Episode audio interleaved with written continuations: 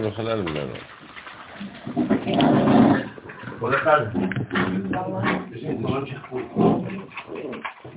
מכל הילדים אני מסתכל עליו, אני הכי רואה את עצמי שם.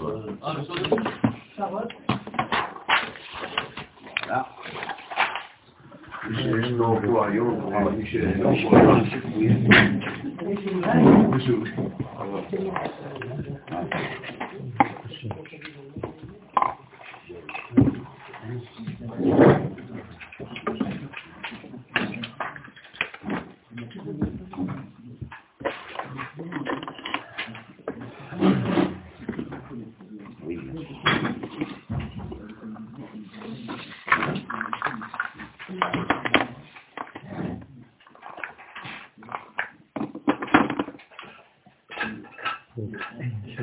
מי שאינו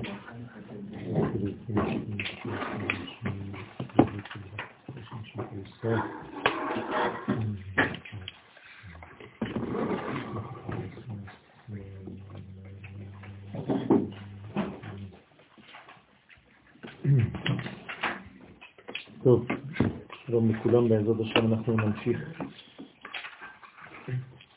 יש לנו עוד שני דפים לתיקון אה, י"ט. אחרי זה יש תיקון מאוד מאוד קצר, תיקון ח', ואחרי זה יש תיקון מאוד מאוד ארוך, כ"א. בעזרת השם נעשה ונצליח. לפי שפירש את סוד הנר והפתילה, בא לפרש את סוד השמן ואמר, זית מזיתים צדיק. היסוד נקרא זית, שבו טיפת שמן, שהיא סוד טיפת ההולדה, היוצאת מכל האיברים הנקראים זיתים. והיסוד נקרא צדיק, דאיתם הרבה שנאמר בו שמן זית זך, שיש בו שמן זית זך, שהוא סוד טיפת ההולדה. אנחנו עכשיו אה, ממשיכים בעניין של אה, הבניין המאוזן, וראינו בכמה אופנים את הגילוי של הקו האמצעי, דיברנו על השבת,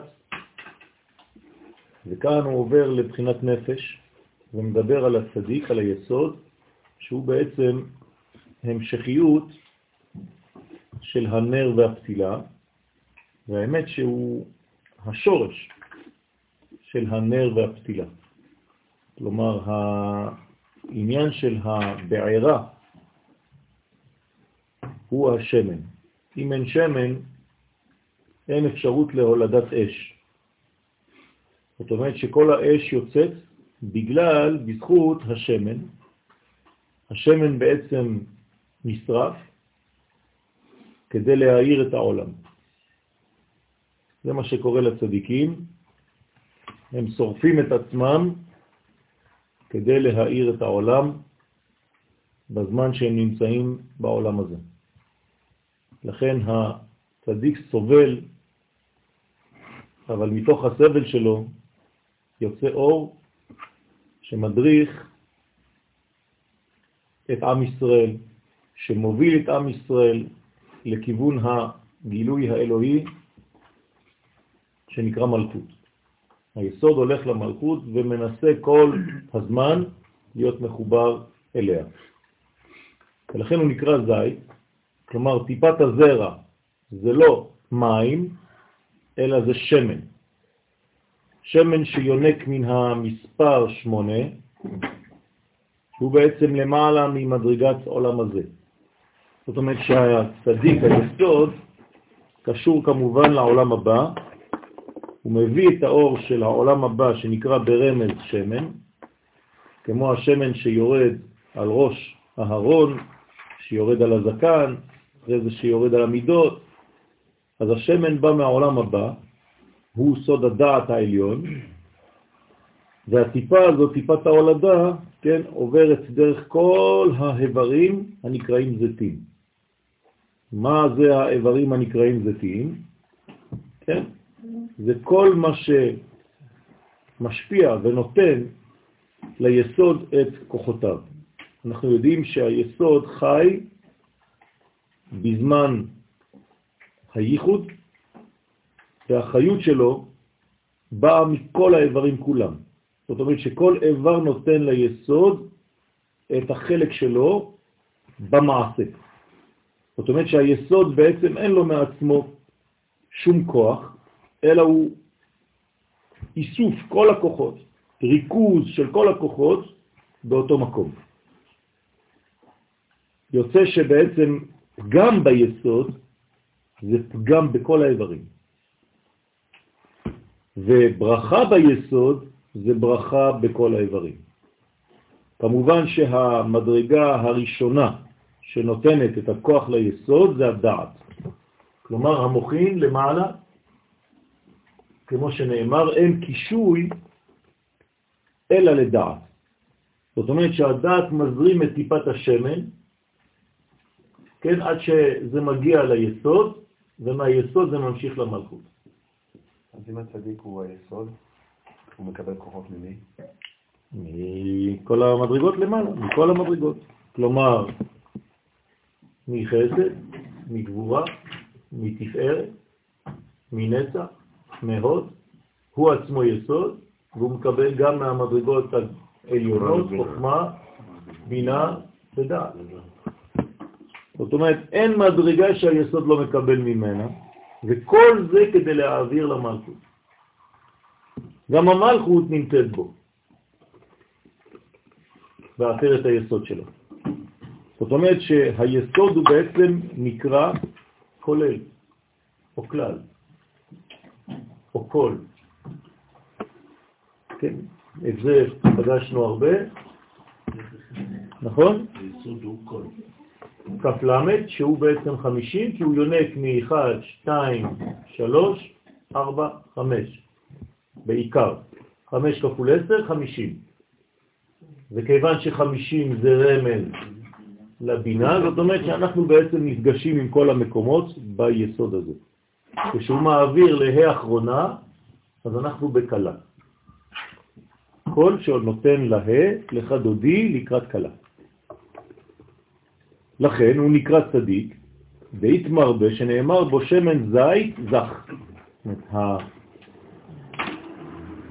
התוכן של הטיפה היא בעצם שמן זית זך, שיש בו שמן זית זך, שהוא סוד טיפת ההולדה. כלומר, הטיפה הזאת היא מלאה בחיים. קטית, פירושו דקטיש קטישה. בעינון זיתים, בעינון איברי גופה. כן, כמו שאנחנו אומרים בשיר של הארי הקדוש בערב שבת, קטיש קטישין. מה זה קטיש קטישה? היסוד קוטש באותם זיתים שהם איברי הגוף. כלומר, הוא הולך וקוטש מכל האיברים בגוף ומושך מהם את טיפת השמן, שהיא טיפת ההולדה, ונותנם למלכות. זאת אומרת שהיסוד הולך ומבקש מכל האיברים בגוף. הוא משתף את כולם כדי שההולדה תהיה בשלמות, במחשבה, בדיבור, במעשה, ובכל האיברים, כולם נותנים את חלקם כדי שהטיפה תהיה בריאה, כדי שתלך ותוליד ולד בריא. הוא מפרש ודע ברית מילה לגבי שכינתה. וזה היסוד הוא ברית מילה. כלומר, ברית, קשר, יחס, שקשור למילה, המושך את הטיפה אל השכינה. אנחנו יודעים שגם המלכות נקראת מילה, כן, שהמילים יוצאים ממנה, נכון? ולכן הגמטריה זה 85, כמו פה, ועל הפה נאמר מלכות פה, תורה שבעל פה, זאת אומרת שבעצם כל מה שקשור למילה, כל מה שקשור לברית, קשור בעצם ליכולת לבטא. הפה הוא ביטוי. גם היסוד נקרא פה, פי היסוד. זאת אומרת שיש ביסוד כבר את שורש הפה, כי הפה אמרנו כבר נמצא בעטרת היסוד. אז כאן זה עדיין י' ולכן הוא נקרא יפה. הי' של היסוד עם הפה שעדיין נמצאת בו, נמצא בו, זה בעצם כל היופי. אמת ויציב ונכון וקיים וישר וטוב ונאמן ונחמד וזה וזה ויפה. באית קריאת גד, וכל זה נקרא ברמז בשם גד, כי הוא בעצם כמו גיד המוליך את התכונות העליונות אל המדרגה התחתונה. גומל דלים, זה גד. וגד כמו המן שהיה יורד מן השמיים, זרע גד, לבן. רש"י קורא לזה גלידה. כן? כלומר, היכולת לרדת מן השמיים כדי לגמול למדרגות שחסרות, שנקראות דלות, והמלכות אחת מהן, העיקרית, היא נקראת דלה וענייה, דלת לה מגרמה כלום, לכן גד הוא בעצם ההבאה של אור השם אל המדרגה שנקראת מלכות. ורוצה לומר, היסוד שלה נקרא גד, על שם שכולל בתוכו את כל שבע ספירות התחתונות שלה כמספר גד, ג' ד' בגמטריה שבע. זאת אומרת שכבר השבע מדרגות תחתונות נמצאות כולן בתוך היסוד הזה שנקרא גד, כלומר הוא כולל שבע מדרגות. ולכן הוא יכול להשפיע על השבע. כי אם לא הייתה בו התכונה של השביעי, הוא לא היה מסוגל להעניק לה. במילים אחרות, מי שמסוגל להשפיע צריך להזדהות עם המדרגה שאליה הוא משפיע. ולכן או שיש השפעה או שאין השפעה. יש השפעה כשאתה מזדהה עם המדרגה האחרת, ואם אינך מזדהה עם המדרגה האחרת, אתה לא יכול באמת להשפיע לה. זה לא נתינה חיצונית. לכן חייבת להיות, כן, אמפתיה, הזדהות עם הכאב, עם החולשה, עם החיסרון של המבקש. ורזה דמילה וסוד עניין זה נרמז בפסוק והמן, הנה הזוהר מביא, ברוך השם שכיוונו, והמן כזרע גד הוא. כלומר, גם המן שהיה יורד מן השמיים, כן, הוא כזרע גד.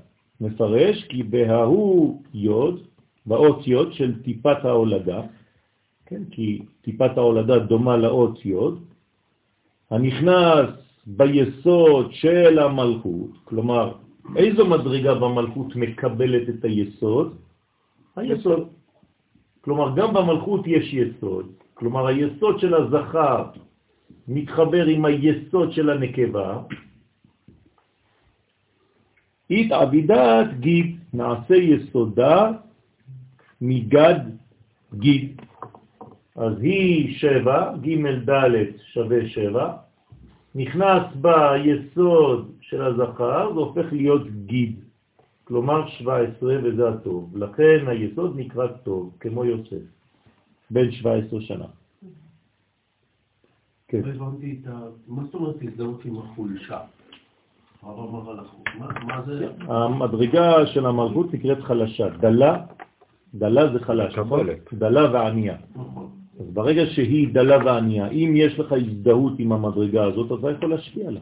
אבל אם אתה לא מזדהה עם המדרגה, אז אין לך מה להשפיע עליה, כי אתה בעצם אומר, יש לה מעצמה. היא לא צריכה אותי. היא מסתדרת לבד, אני לא צריך לתת לה. במילים אחרות, כשאתה רוצה להעניק משהו למישהו, אם אתה רוצה להתפלל עבור מישהו, אתה צריך להרגיש את חולשתו. אם אתה לא מרגיש שהוא כלי קיבול, אז הוא לא יכול לקבל. אתה צריך להרגיש את זה. אז אם אתה מזדהה עם השני, אתה הופך להיות כמוהו ברגע הברכה, אז הברכה שלך חזקה. אבל אם אתה מבחוץ ועושה שפריצים של ברכות, כן, זה לא ככה עובד. ושואל, ואמה היא קריית גד, למה נקראה, כן, יסודה של המלכות, למה הוא נקרא גד? לפני שהוא מקבל את היוד של היסוד עצמו של הזכר, הוא רק גד, ג' ד', נכון? אין לה את היוד. אז למה היא נקראת גד? עונה הזוהר, משיב, בגין דאי כלילה משבע ספירה, לפי שיסודה של המלכות כלול משבע ספירות התחתונות של עצמה, של המלכות. כלומר, החלק התחתון של המלכות, המלכות בנויה מעשר ספירות כלליות. שבע תחתונות שלה זה המלכות שלה. כל זה כלול במדרגה שנקראת יסוד, שהרי אמרנו שהיסוד לוקח מכל אחד ואחד, אז גם אצלה זה אותו דבר. אז היא בעצם בנויה מחסד גבורה, תפארת נצח, עוד יסוד ומלכות של המלכות. וסלקין לחושבן גד, וכל זה עולה לחשבון שבע, כמו גד, כמו שבת. שמספרם שבע כמספר גד. למה מיוחסת הבחינה הזאת? למה מיוחס השבט הזה?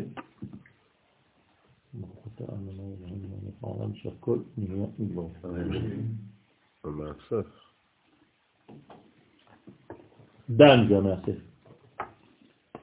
גד מדרגה אחרת. גד גדוד יגודנו, והוא יגוד עקב. פירושו במילים, במילה אחת, מלחמה. גד זה מלחמה. זאת אומרת שביסוד של גד קשור העניין של הלוחמה, של הניצחון נגד האויבים של עם ישראל. גדודים בצבא. המילה גדוד באה מהמילה גד. בסדר? עכשיו, מה המלחמה? מי נגד מי? אז יש מלחמה, מלחמה נגד החיצונים, וצריך בעצם לתת למלכות חיל, נכון? כמו חייל. מה זה חיל בלשון הקודש? כוח, עוצמות, נכון? אז ברגע שהיא מקבלת חיל, ממי? מהמדרגה שנקראת חיל, והיא היסוד. היוד. נכון? אז היא הופכת להיות אשת חיל. היא האישה של החיל. בסדר? עם סמיכות, סתיו. לכן יסודה נקרא גד, ועוד כי היסוד הזעירנפין נקרא ג' כן? עכשיו היסוד שלו, וזה אירנפין, היסוד נקרא ג' למה הוא נקרא ג'? אמרנו קודם כל כי הוא בנוי משלוש מדרגות, הוא מאוזן, הוא בקו אמצעי, לכן יש לו ימין, שמאל, תפרוצי, וזה ג', ג' קווים זה איזון, וגם גומל, נכון? הרואה גמל בחלומו, מיטה נקנסה עליו, כי המלכות היא כמו מתה, וניצל ממנה, למה? כי הוא עכשיו גומל לה. הנה. לכן הוא נקרא ג' מלשון גמל, גומל, ג'מילה, יש נשים שנקראות ככה, ויסוד דמלכות נקרא ד'. אז הג' של הזכר והד' של הנקבה היא דלת, זה לא ד', אלא ד', כן? הרבה ישראלים אומרים ד', לא יודע איפה זה בא להם, אבל זה דלת, ד', כמו דלת פתיחה, תרעה בארמית, אז הג' נותן לדלת, לדלת. אז היא נקראת ד', כי היסוד, הזה רמפין גומל, ג', גומל, חסד עם יסוד שלה, שהיא בחינת דלה ועניה. אז כשהוא גומל לה, ג' מתחבר עם ד', זה הופך להיות גד. וכשנכלל היסוד הזה רמפין ביסוד דמלכות, נקרא יסודה גד. ולכן יש לה כוח עכשיו. הוא חייל, הוא יכול לנצח. כן, הוא, מנצח. אבל הניצחון בא ממנה. כלומר, מלכות דקדושה היא זו שנלחמת. לכן כל המכות שהאויבים מקבלים זה רק ממלכות, תמיד, ממדרגות של המלכות של עם ישראל. הייתי יכול אפילו לתרגם את זה למונחים מודרניים פוליטיים, שאי אפשר לעשות לבד מדרגות עצמאיות. לקחת את החוק לידיים לבד, ללכת עכשיו ולעשות מה שאנחנו רוצים, אלא הכל צריך לבוא מהמלכות. כלומר, רק כשאני שליח של המדינה, אני מקיים מצווה. אם לא, חז ושלום, אני יכול ליפול למדרגה של רוצח. בסדר, אבל אם אני שליח של האומה, זה כבר הופך להיות בגדר של מצווה. ובדרך אגב, שואל, עכשיו אם כבר אנחנו מדברים על הנושא הזה של המן, אז ככה זה הסגנון גם של הגמרא, ועכשיו הזוהר כן משתמש באותו סגנון. אם כבר העלית הנושא, אז אתה מתייחס ואומר כמה מילים על אותו נושא. לא סתם שדיברת על המן בהעברה סתם, כן? אלא שאתה מתייחס לזה. ובדרך אגב שואל, ואמה היא קריאת מן, ולמה נקרא המן בשם מן? כן, מה זה הלחם הזה שהיה יורד מן השמיים? למה הוא נקרא מה? כן, מן בארמית זה מה. כלומר, הוא נקרא מה. כלומר, המן הוא שאלה. הוא משיב בגין דקולה לה ידעו מהו. נכון, אכן כן, אתה צודק, קוראים לו שאלה, קוראים לו מה, בגלל שאף אחד לא ידע מה הוא. לפי שכל ישראל לא ידעו מה הוא. וטעם הדבר מפני שראו שיש בו בחינת חסד, נרמזת באות מם תימן, כלומר מצד אחד הוא בנוי משתי אותיות, נכון? אז מם של מן זה החסד, כי זה המם שהיא פתוחה, נכון? כף ו', כלומר 26, זה שם השם, ויש לה פה שתי רגליים והתינוק יוצא, נכון? זה המם, שהיא, כן, סוד ד' יהודין, זה שם אב. מאיפה המם הזאת באה, שהיא 40? זה בעצם ארבע פעמים י', י', י', י'. מאיפה הם באים? משם של החסד, שם אב, י', כ', ו', כ'. אם אני סופר פה אחת, שתיים, שלוש, ארבע. שם אב זה חסדים, יש לי ארבעה יהודים, כן, ארבעה יהודים יורדים לתוך זה ובונים את האות מם של מן. כלומר, המם של המן זה החסד האלוהי שבא מלמעלה, משם אב, שמספרו חסד. זה מצד ימין של מן. אבל יש עוד אות, נון. וגם ראו שיש בו בחינת גבורה. הנרמזת באות נון של מן, שהיא סוד נון שערי בינה. נון, כפי שראינו מקודם, זה בא מצד שמאל, עב זה ימין, זה חוכמה. אבל עכשיו יש מבינה, בינה זה שמאל. זה הנון, או זה המן. אז הנון זה בא מחמישים שערי בינה. זאת אומרת שמה זה בעצם המן? חוכמה ובינה. או חסד וגבורה למטה, שדינים מתארים מנה. לכן, איך יכול להיות אלמנט שהוא חסדים וגבורה? זה מה שלא מבינים, אז זה נקרא מה. אנחנו לא מבינים מן הוא. שאמר ונחית לון קודשא בריחו מן שהוריד להם הקדוש ברוך הוא מן במדבר, דאי הוא כזרע אגד חיבר, כלומר הוא לבן. מי דומיננטי במפגש בין הזכר לנקבה, בין העב לסג?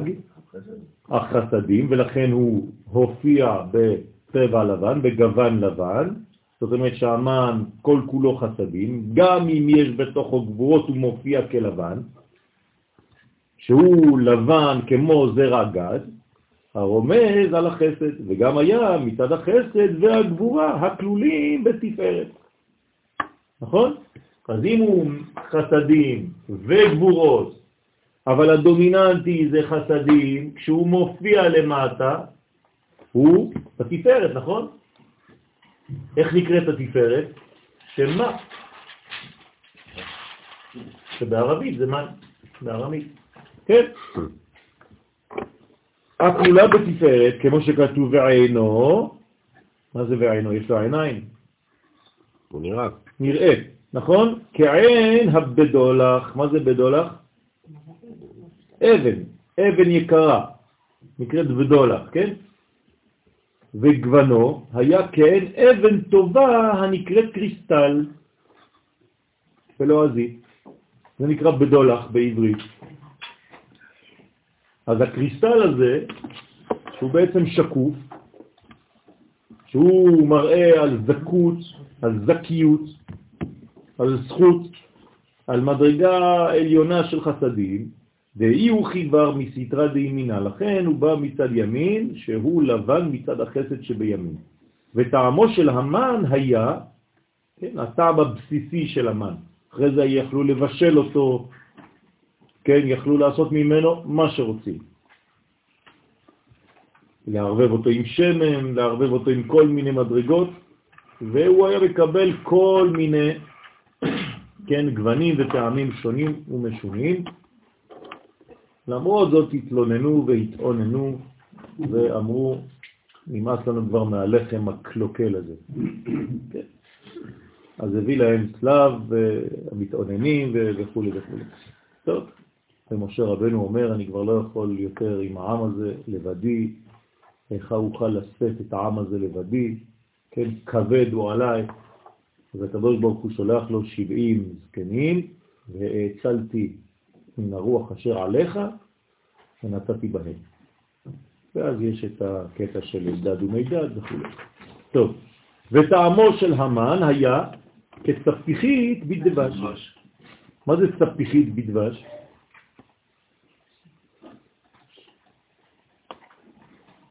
אתם בהיפנוזה היום? מה יש לכם? לא,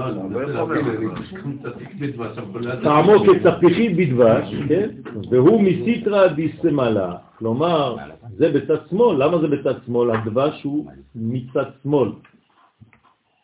כי הוא יוצא מן הדבורה, והדבורה היא. מידת הדין. לכן דבש, למרות שהוא מתוק, זה מיתוק שבא מצד הדבורה שהוא דין. אז הוא נקרא מצד הגבורה שבשמאל, כי גבורה הממותקת נקראת דבש. כלומר, זה גבורות ממותקות. למעשה יש לו שתי כיסים. כן. עכשיו, זה לא מהדבורה עצמה, כאילו נכון. היא מייצרת את זה מעצמה, מה, ממה שיוצא ממנה. לא. אלא זה קי. כן, זה הקי של הדבורה. הדבש זה הקי, de la belle. כן. צפיחית, כן? מה זה צפיחית? חשבתי לרגע שאולי זה... כמו ביסקוויט. צפיחית זה ביסקוויט, כן? כמו קרייקר. קרייקר עם דבש. בסדר? למה קוראים לזה קרייקר? למה? כי המן היה נופל על מה? על טל. יפה. אם לא היה טל, לא היה מן. ולא רק זה, הטל היה למעלה, כלומר הוא שמר עליו. גם למטה וגם וגם למעלה. למעלה. זאת אומרת, הייתה שכבת טל למטה. המן, ועל זה. כן, כשהייתי קטן היו קוראים לזה קסטה. כן, הביסקוויט עם הגלידה בפנים, כן, חצי שוקולד, חצי ונית. כן, לא יודע אם יש עוד, היו כאלה עגולות. היום קוראים לזה עורר. אז זה, זה, זה בעצם היה המן. אז היו אוכלים ביסקוויט עם, עם טעם של צפיחית בדבש. לכן לא ידעו מאיזו בחינה נמשך להם המן. הם לא ידעו בדיוק, מה זה לא ידעו מן הוא? לא ידעו מאיזו תכונה יש בו. יש, בו- יש בו הכל, אז, אז מה יש בו? אתה לא יודע מאיפה הוא בא. כמו ג'וקר כזה, אתה יכול לשים אותו פעם הוא שלוש, פעם הוא חמש, פעם הוא שבע, ג'וקר מה שאתה רוצה. לכן קוראים לו מן הוא. כן? נתנו לו שם, מה? האדם הוא מה? מה? נכון, גם האדם נקרא מה. נכון, שם מה. אז השורש הפנימי של זה, זה בעצם שאלה. זה נכון. כמובן צריך להעמיק בנושא ולהבין שבעצם היכולת לקבל מן זה היכולת לקבל שאלות. זה לשאול שאלות. כלומר, לאכול מן זה לאכול שאלות. סליחה? נכון, למעשה לפי השאלה אתה מבין את עומקם של הדברים. נכון, נכון. כלומר, לפי השאלה, לפי התלמיד, אז יש לידה. הוא מפרש עוד מה שכתוב, כי לא ידעו. כן? מה זה כי לא ידעו? ברגע שאתה לא יודע, אתה הופך להיות כלי. כלי למה? לנסות לדעת. לא כי לא ידעו. ברגע שאתה לא או ברגע שאתה לא יודע, ברגע שאתה מודה בזה שאתה לא יודע. כן, נכון. נכון. גם אם אתה לא מודה זה לא חשוב, אתה לא יודע. זה בטוח שלא. כן, בסדר. מהו? כן, אז כי לא ידעו, ברגע שאתה לא יודע, הפכת להיות כלי, אז כי לא ידעו, מה? הוא. תשימו לב, כל הספירות נמצאות פה. בסדר? הוא זה השורש, נכון? לא שמו, הוא. מה זה התפארת, והכלי זה המלכות. רוצה לומר שלא ידעו שהמן כליל מעשר עטבן בעינון י' כ' ו' כ'. כלומר, הם לא ידעו שבעצם השורש הפנימי של המן זה שם מה. איך כותבים שם מה? י' כ' ו' כ'. נכון? זה יוצא 45. ככה, 1, 2, 3, 4, 5, 6, 7, 8, 9, 9 ספירות. בסדר? עם הכולל, שהוא כלול מהערה. סליחה? כן, סליחה. כן, הנה עשר ספירות, נכון. שהוא כלול מהערת עשר אותיות של השם מה, שהוא פנימיות נשמת זה. כן, אז השם הזה, שם מה, זה הפנימיות של זעיר אנפין, זה הפנימיות של שם, של המדרגה של הזכר. הזכר הוא מה אחד גדול. הוא מפרש, ודא מנה דאורייתא וסליק לחושבן מה, וזה המן הוא מזון של התורה. כלומר, מי אוכל מן? רק הצדיקים. בני ישראל נקראים צדיקים. כלומר, ישראל, איך קוראים, מי, מה אוכלים הצדיקים בעולמות העליונים? מן. נכון? כתוב שהם יושבים והקדוש ברוך הוא שוחק להם מן. מלאכים. המלאכים שוחקים להם מן מאיזה רקיע? אמרתי לכם את זה עכשיו ברמז. שחקים. שחקים. לכן זה נקרא שחקים. שוחק להם מן, שם שוחקים להם מן, והם אוכלים בעצם את שם מה כל הזמן. הצדיקים אוכלים שם מה. זה האוכל שלהם. כי הם מסוגלים עכשיו להכיל את הכל. נכון. לשחוק. פרוטי... usé. Usé, je sais pas comment on dit. Non, non, non, non. Non, non, c'est usé. Par frottement. Comme râpé. כן, רפה, נכון, זה פרומז' רפה. כן, גבינה מגורדת. כן, שוחקים להם מים. שבזעיר אנפין, שבו השם העולה מה, ולא ידעו מהו. ולא השיגו עדיין את השם מה. כלומר, הם אוכלים אותו, אבל הם לא מבינים, הם לא יודעים, הם לא מתקשרים ליסוד הפנימי של, של מה שהם אוכלים. יש דבר כזה? כן. לפעמים אנחנו במדרגות שאנחנו לא יודעים בדיוק מה הם, ובכל זאת אנחנו יונקים מאותן מדרגות. עד שלאט לאט נבין. זה לא בגלל שאתה לא מבין שאתה לא עושה. יש מדרגות שאתה עושה אותן, ותוך כדי שאתה עושה, טעמו הוא כי טוב. נכון. ולא השיגו עדיין את השם מה, לפי שהיה עדיין קודם מתן תורה. הנה אומר הזוהר, הסיבה. בגלל שעדיין לא היה מתן תורה, אז לא ידעו בדיוק. זה, זה כבר נמצא בהם. אבל בגלל שלא היה גילוי בהר סיני, הם לא ידעו איך להתייחס למדרגה הזאת שכבר נמצאת אצלם. ולכן לא ידעו מה הוא.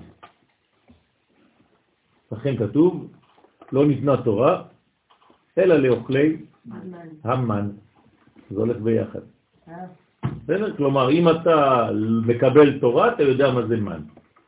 אם אתה לא מקבל תורה, אתה לא יודע מה זה מן. כלומר, מה זה המן שלנו? שייך לתורה. אז התורה שלנו זה מן, עכשיו אתם אוכלים מן. אנחנו עכשיו באמצע אכילת מן. בסדר? זה לימוד התורה. ובגלל שזה מדרגות פנימיות, זה נקרא מה. וזה בגמטריה גאולה. זה האדם. כי זה כל האדם. כן, כל. הוא ממשיך ואומר, וערב רב שאילו בישרה. עכשיו, זה אכלו הצדיקים, בני ישראל, אבל הערב רב שהיה לידם, עוד פחות מזה, הוא לא יכול לאכול מן, הוא לא יכול להתקרב למן בכלל. אז מה הוא מבקש? הוא בשר. ויהיב לו, הנה הערב רב, לא רצו לאכול מן. לכן שאלו בשר, כלומר הם לא אכפת להם מהמדרגות העליונות, הפנימיות, הם רוצים בשר, הם רוצים חיצוניות. לא שלא אכפת להם. שהוא אדום, מה? הם גם לא יכולים. נכון, אז זה, זה, זה אותו דבר, אין להם יחס, אז לא אכפת. כשאין יחס לאדם מדרגה, אתה לא יודע מה היא בכלל, אין לך התייחסות אליה, אתה לא מזדהה עם אותה מדרגה, אתה לא רוצה לאכול ממנה. יש פה קשר לחטא אדם הראשון? כן, הם לא רצו כי הם לא ידעו, הם לא רצו להיכנס לעניין של הדעת. כן, בוודאי. לכן שאלו בשר שהוא אדום, בחינת דין, מצד הגבורה, מה עושה הקדוש ברוך הוא? נתן להם. הקדוש ברוך הוא בשר תחת המן. זאת אומרת, במקום לאכול מן, הם אוכלים בשר. ומה הכתיב ומה כתוב אחר כך, הבשר עודנו בין שיניהם, זה כשהם מתלוננים. כן, מה עשה הקדוש ברוך הוא שמה? ויקה בהם כתוב בפסוק, נכון? אתם לא זוכרים את הפסוקים האלה? ויקה בהם, לא כתוב שהוא שרף אותם. היכה. ואיך קראו למקום הזה כשהוא... יפה. קברות התאווה, זה המקום. לכן, הבשר עודנו בין שיניהם, יש להם שיניים ויש להם בשר בין השיניים, טרם יקרץ, ואף השם חרה בעם. העם זה הערב רב. שהם הערב רב, שגרמו והמשיכו עליהם תגבורת הדינים. לא היה להם חסדים.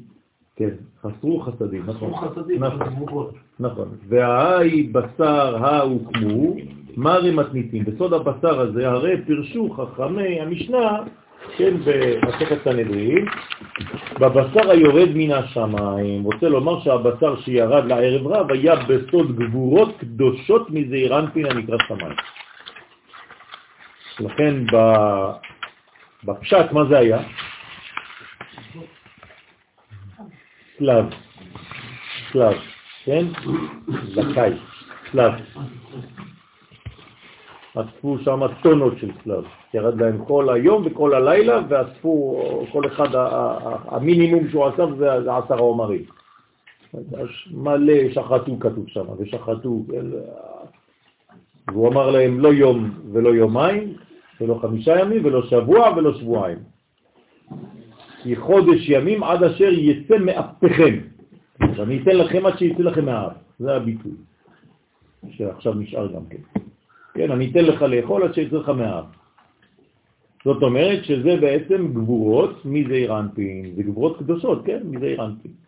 דא מנה דאכלו ערב רב, זה המן שאכלו הערב רב, דהיינו שאכלו את הבשר שהוא בחינת דינים, ועם כל דא אמרו עליו, ועם כל זה אמרו חז"ל על הבשר הזה, אין דבר טמא יורד מן השמיים. זה שהוא בא מן השמיים, אין דבר טמא יורד מהשמיים. כלומר, כל מה שהקדוש ברוך הוא נותן זה קודש. כי זה הבשר לא היה מצד הדינים של הסיטרא אחרא, אלא מהגבורות הקדושות, הגבורות הקדושות של, זעירנטי.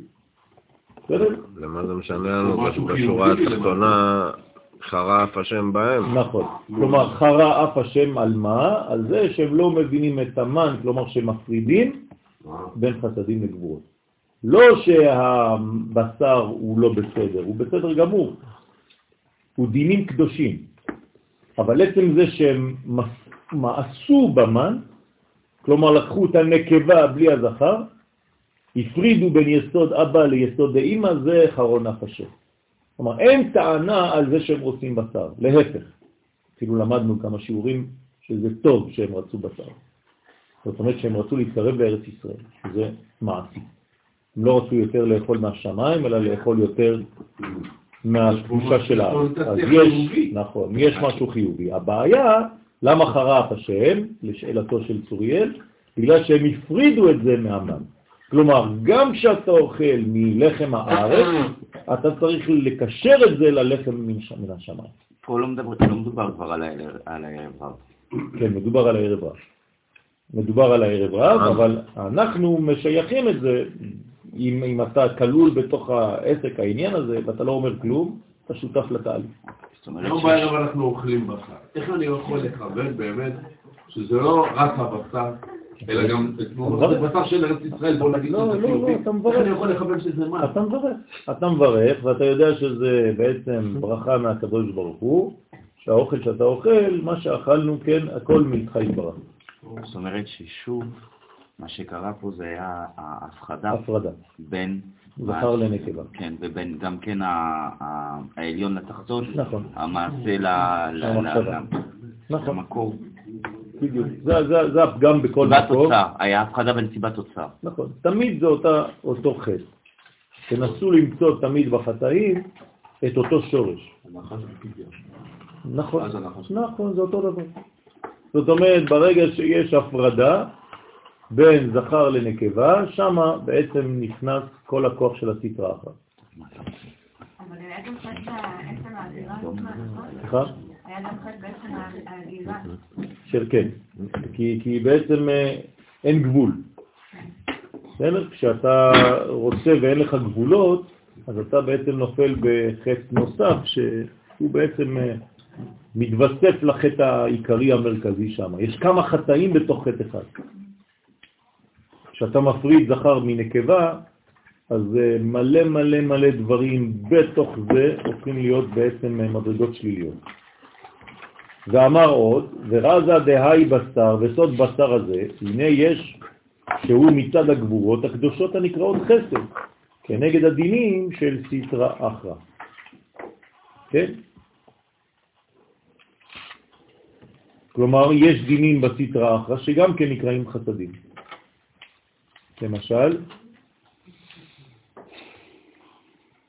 מה נקרא חסד? עריות, גילוי עריות, נכון? אה, של אה, אה, איש אח ואחות. ואחותו, כן, אח ואחות. איך התורה מכנה את זה? חסד. חסד הוא. אז איך זה חסד? הרי זה גילוי עריות.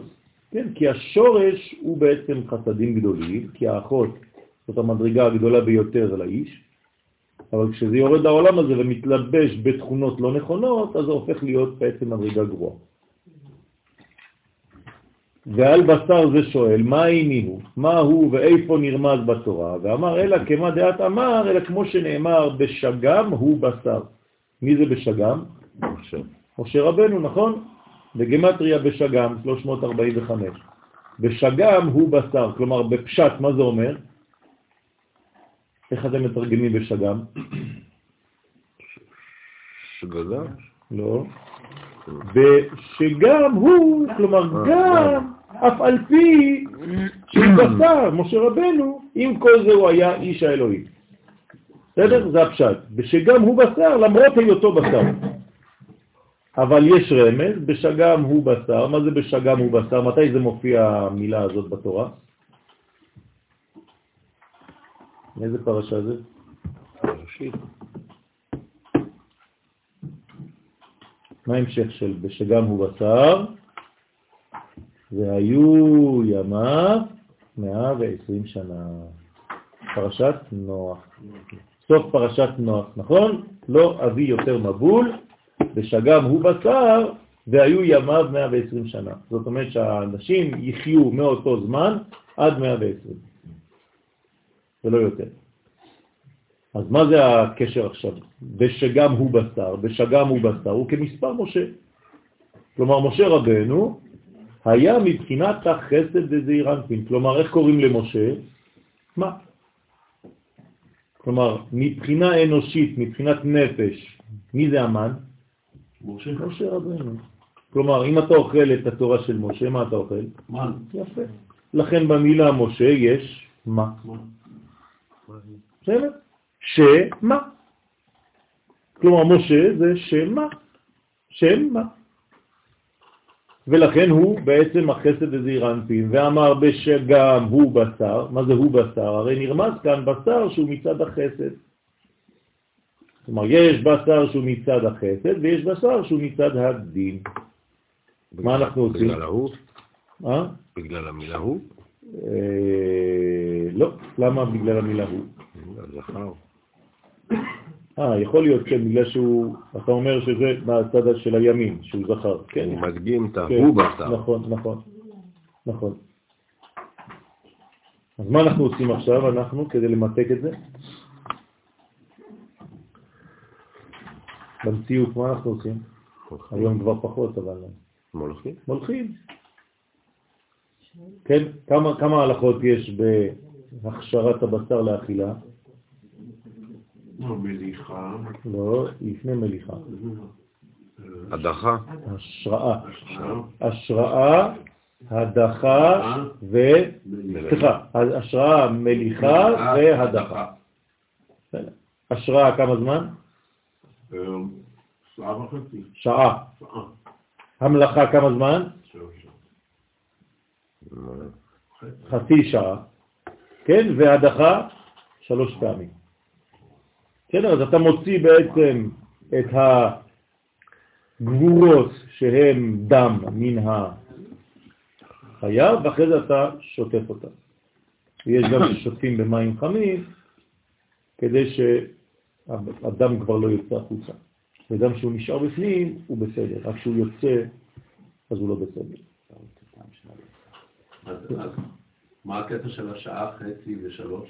כן, זה כבר אה, עניינים אחרים, זה תלוי גם במקום, אם אין לך זמן זה יכול פחות, אבל אה, יש הרבה דינים לזה. היום אתם אוכלים כבר הכל אה, מוכן? מוכן, אתם לא יודעים בכלל מה קורה שם. אבל לפני 20 שנה, 30 שנים, כן, היינו עושים את כל הפעולות האלה, היום כבר שכחו מזה. זמן באתי. לפני שלוש שנים היו עושים את הפעולות האלו. שהיו את הכבד. נכון? שאתה שם רשתות ובלגן ואדם נוזל וכו'. טוב, הרי נרמז כאן בשר שהוא מצד החסד, ורזה דלה חכימה ליבה איתמסר, וסוד זה להבחין בין בשר שמצד הגבורה של הסיטרא אחרא לבין בשר מצד החסד, מי יכול להבחין בין הבשרים האלה? רק חכמים. כלומר, רק חכם הוא רואה סטייק, הוא יודע בדיוק אם הסטייק הזה הוא בא מצד החסדים או מצד הגבורות. בלי לטעום אותו, רק מסתכל עליו. והיינו הגבורות הקדושות, כן, כל זה נמסר לחכמי הלב. מי זה חכמי הלב? לא חכמי הראש, חכמי הלב. מי היה חכם לב? צלל. צלל והאוליהב, נכון? אז מה, מה התכונה שלהם? למה הם נקראים חכמי לב? כי הם ידעו מהזהב מאיפה בא, והם ידעו בדיוק כן, מי הבן אדם. אבל למה הם ידעו? אה? למה הם ידעו? הם- איך זה שהם ידעו והאחרים לא? הם היו המוליכים. מה זה אומר? היה להם ביטול אה, ביטול לחלוטין.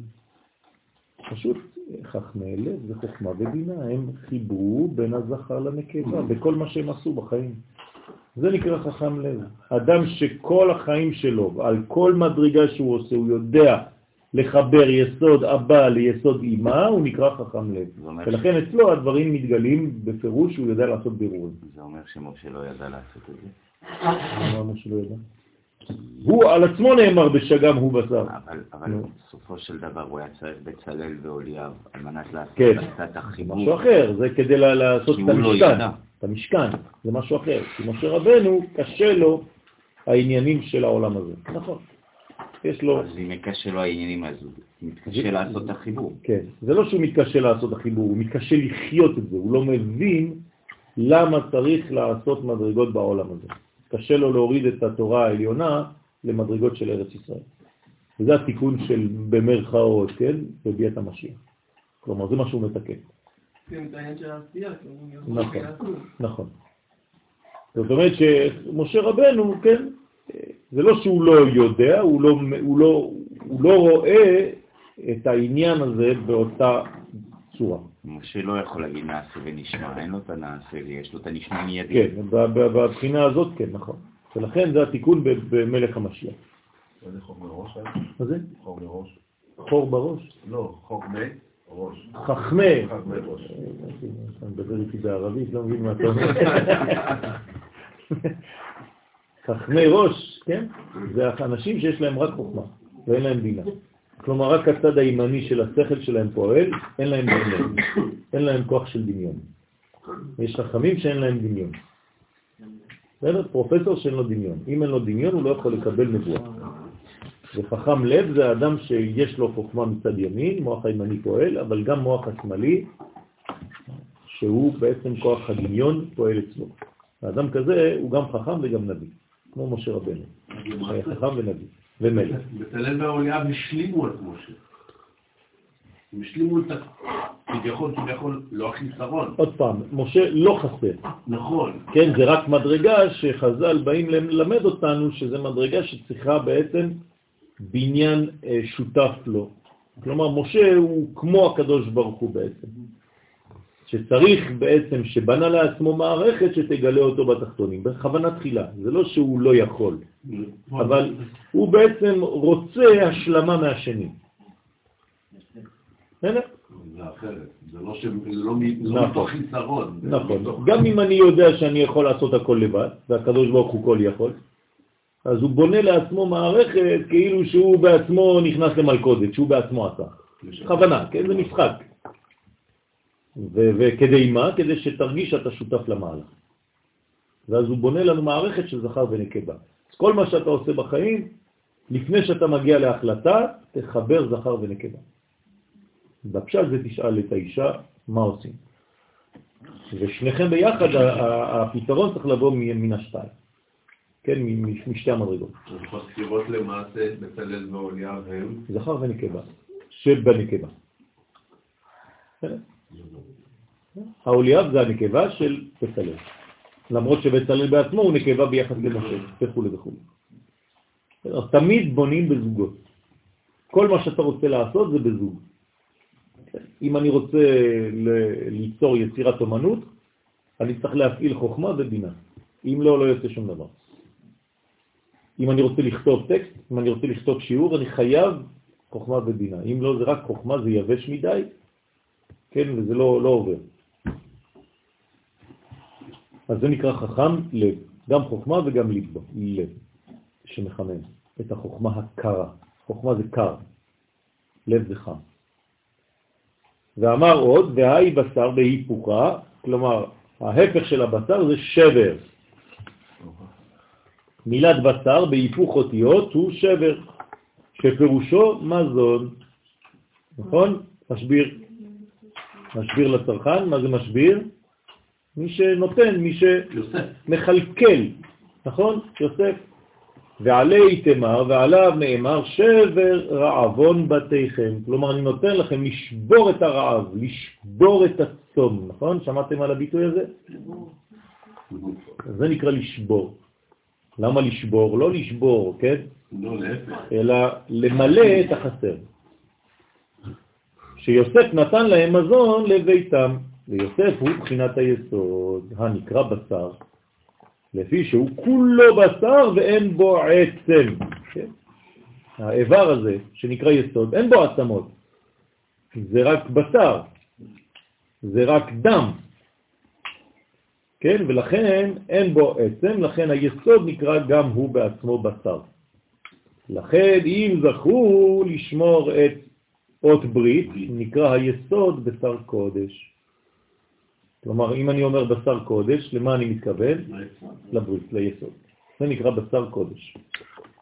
דאית מרבה שנאמר בו מבשרי אחזה אלוה. כלומר, אדם ששומר על הברית, דוד המלך. כן, אז מה קורה לו? מי ששומר בריתו, מה קורה לו? זה לא הרע. מה זה אומר? הוא מקבל הערה. הוא יודע לקשר את בין העולמות, כי הוא ברית. הברית זה קשר בין שמיים וארץ. כלומר, אם אתה רוצה לקבל דעת, אתה חייב לשמור על הברית. מי שלא שומר בריתו לא יכול לקבל הערות עליונות, שנאמר, ובריתו להודיעם. הנה, פירוש שמתגלה טיפת החסד שהיא שם אלוה שביסוד. מבשרי אחזה אלוה, כלומר, מתוך הבשר שלי, שזה ספירת היסוד שלי, אני מגלה את הטיפה של החסד שנקראת אלוה, שנמצאת בתוך היסוד.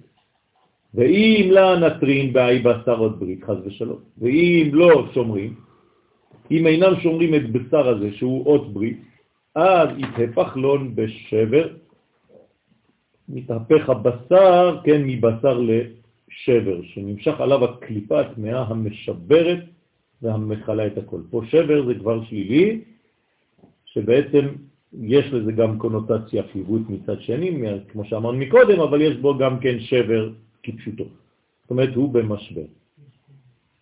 אז האדם שאינו שומר בריתו, בדרך כלל אנשים שהם בדיכאון, זה הולך ביחד. הרבה אנשים שנמצאים בדיכאון, הם לא שומרים בריתה. כן, הם פוגמים גם בברית. חז ושלום. זה סיימנו מאמר, אנחנו עוברים למאמר הבא. מאמר הבא עד לקמן, דיבור המציל זרקה. הוא עניין חדש, וחסר תשלומו. והגר"א כתב שמאמר הזה שייך לתיקון עין, כן? וכתב, והבלר, לא יודע מי זה, מחילה מכבודו, כתב שדברי הגר"א הם בדף קל"ה, שדורש שם בעניין שמות הקודש על מקורם ומוצאם, כל זאת ביאר הבלר, כן, טעם מחוץ מאמר זה לכאן, כי לעיל דרש שסוד ג' אותיות יקו הם בבינה, המשפיעים למלכות, סוד ה' התאה, ובמאמר הבא מפרש עניין שם יקו בבינה, כי כל שם בין ג' אותיות הוא בבינה. בסדר, זו הקדמה קצרה לעניין הזה, זה שייך כנראה לתיקון עין, אבל הביאו את זה לפה. כן, הגאון מבינה אומר שזה שייך לתיקון עין, בכל זאת אנחנו מקשרים את זה לתיקון שלנו, תיקון חווה.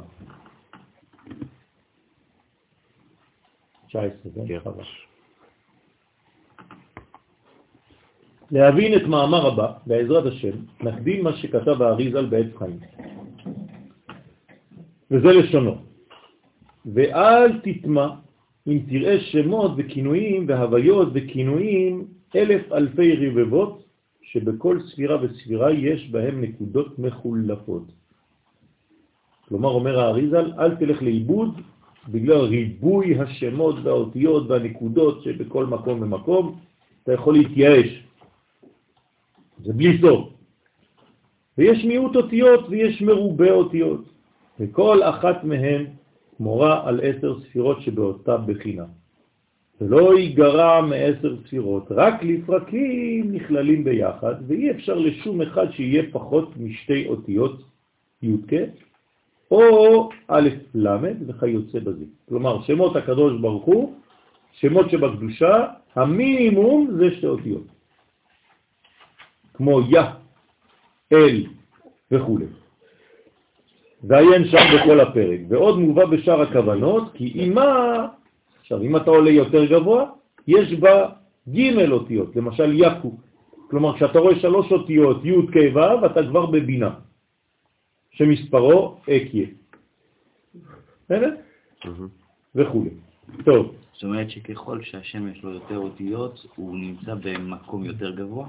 לא, לא אמרנו את זה, אמרנו פשוט שיש גילוי, זה הגילוי מדברים פה. כמה מתגלה. כלומר, בשתי אותיות אני מגלה פחות. אז להפך, ככל שיש פחות אותיות, הגיל, אני, מה שאני מקבל ממנו, מה שאני יכול לחשוף ממנו פה, פחות. יותר, אה, פחות. נכון. זאת אומרת שהשם שכרגע יש לו הכי הרבה זה אלוהים. נכון, נכון, לכן זה לכן זה הכי, לכן אני רואה הכי הרבה. ובריבוי. לכן היום המדעים נכון. חופשיים עם זה. נכון. והאות הקטנה ביותר זה י' וקוצו של י', שם קשה מאוד לפתוח. כן, אבל הכל נמצא. ותחת זה הוא בורא, כל שמע דאי מן טרנתוון, אז עכשיו הזוהר נותן לנו כלל. כל שם שהוא בנוי משתי אותיות, כגון כי ביה השם צור עולמים, אז פה זה י' יא, דהיינו שם יא. תליה מן חוכמה, שם זה תלוי מן החוכמה. אתה רואה? זה יותר גבוה. נכון? אמרנו ששלוש אותיות זה בינה, שתי אותיות פה זה חוכמה. לרמוז על הערת הקטר הנכללת בחוכמה. כלומר, אם זה הגיע עד החוכמה, אז כמה ספירות עשיתי? שניים. שתיים. שתי ספירות. קטר, חוכמה, לכן זה שתי אותיות. אם אני מוסיף עוד עכשיו, יעקו, י' כ' ו', זה כבר שלוש, אז. קטר, חוכמה ובינה. זאת אומרת שאות אחד זה, זה כתר? יפה. ומין תלת עטוון, תליין מן בינה, ושם מג' אותיות תלויות מן הבינה. כל פעם שיש לך בעצם עם שלוש אותיות, אתה כבר בבינה, לרמוז על הערות הכתר והחוכמה שנכללו בבינה. ומין ארבע תליין, מין שכינתת התאה, ושם ארבע אותיות תלויות מהשכינה התחתונה, כבר מגיע למלכות. נכון? זה כתר, חוכמה, בינה ומלכות. שבאות ה' שבה נשלם השם יעקו לדלת אותיות י' כ' ו' כ'. אז י' כ' ו' כ' זה כבר גילוי במלכות. ואז שיעור קומתה בתנהי דזעירנטים. כלומר, אם אתה רוצה לדעת איך לגלות את זה, זה כבר בחלק תחתון.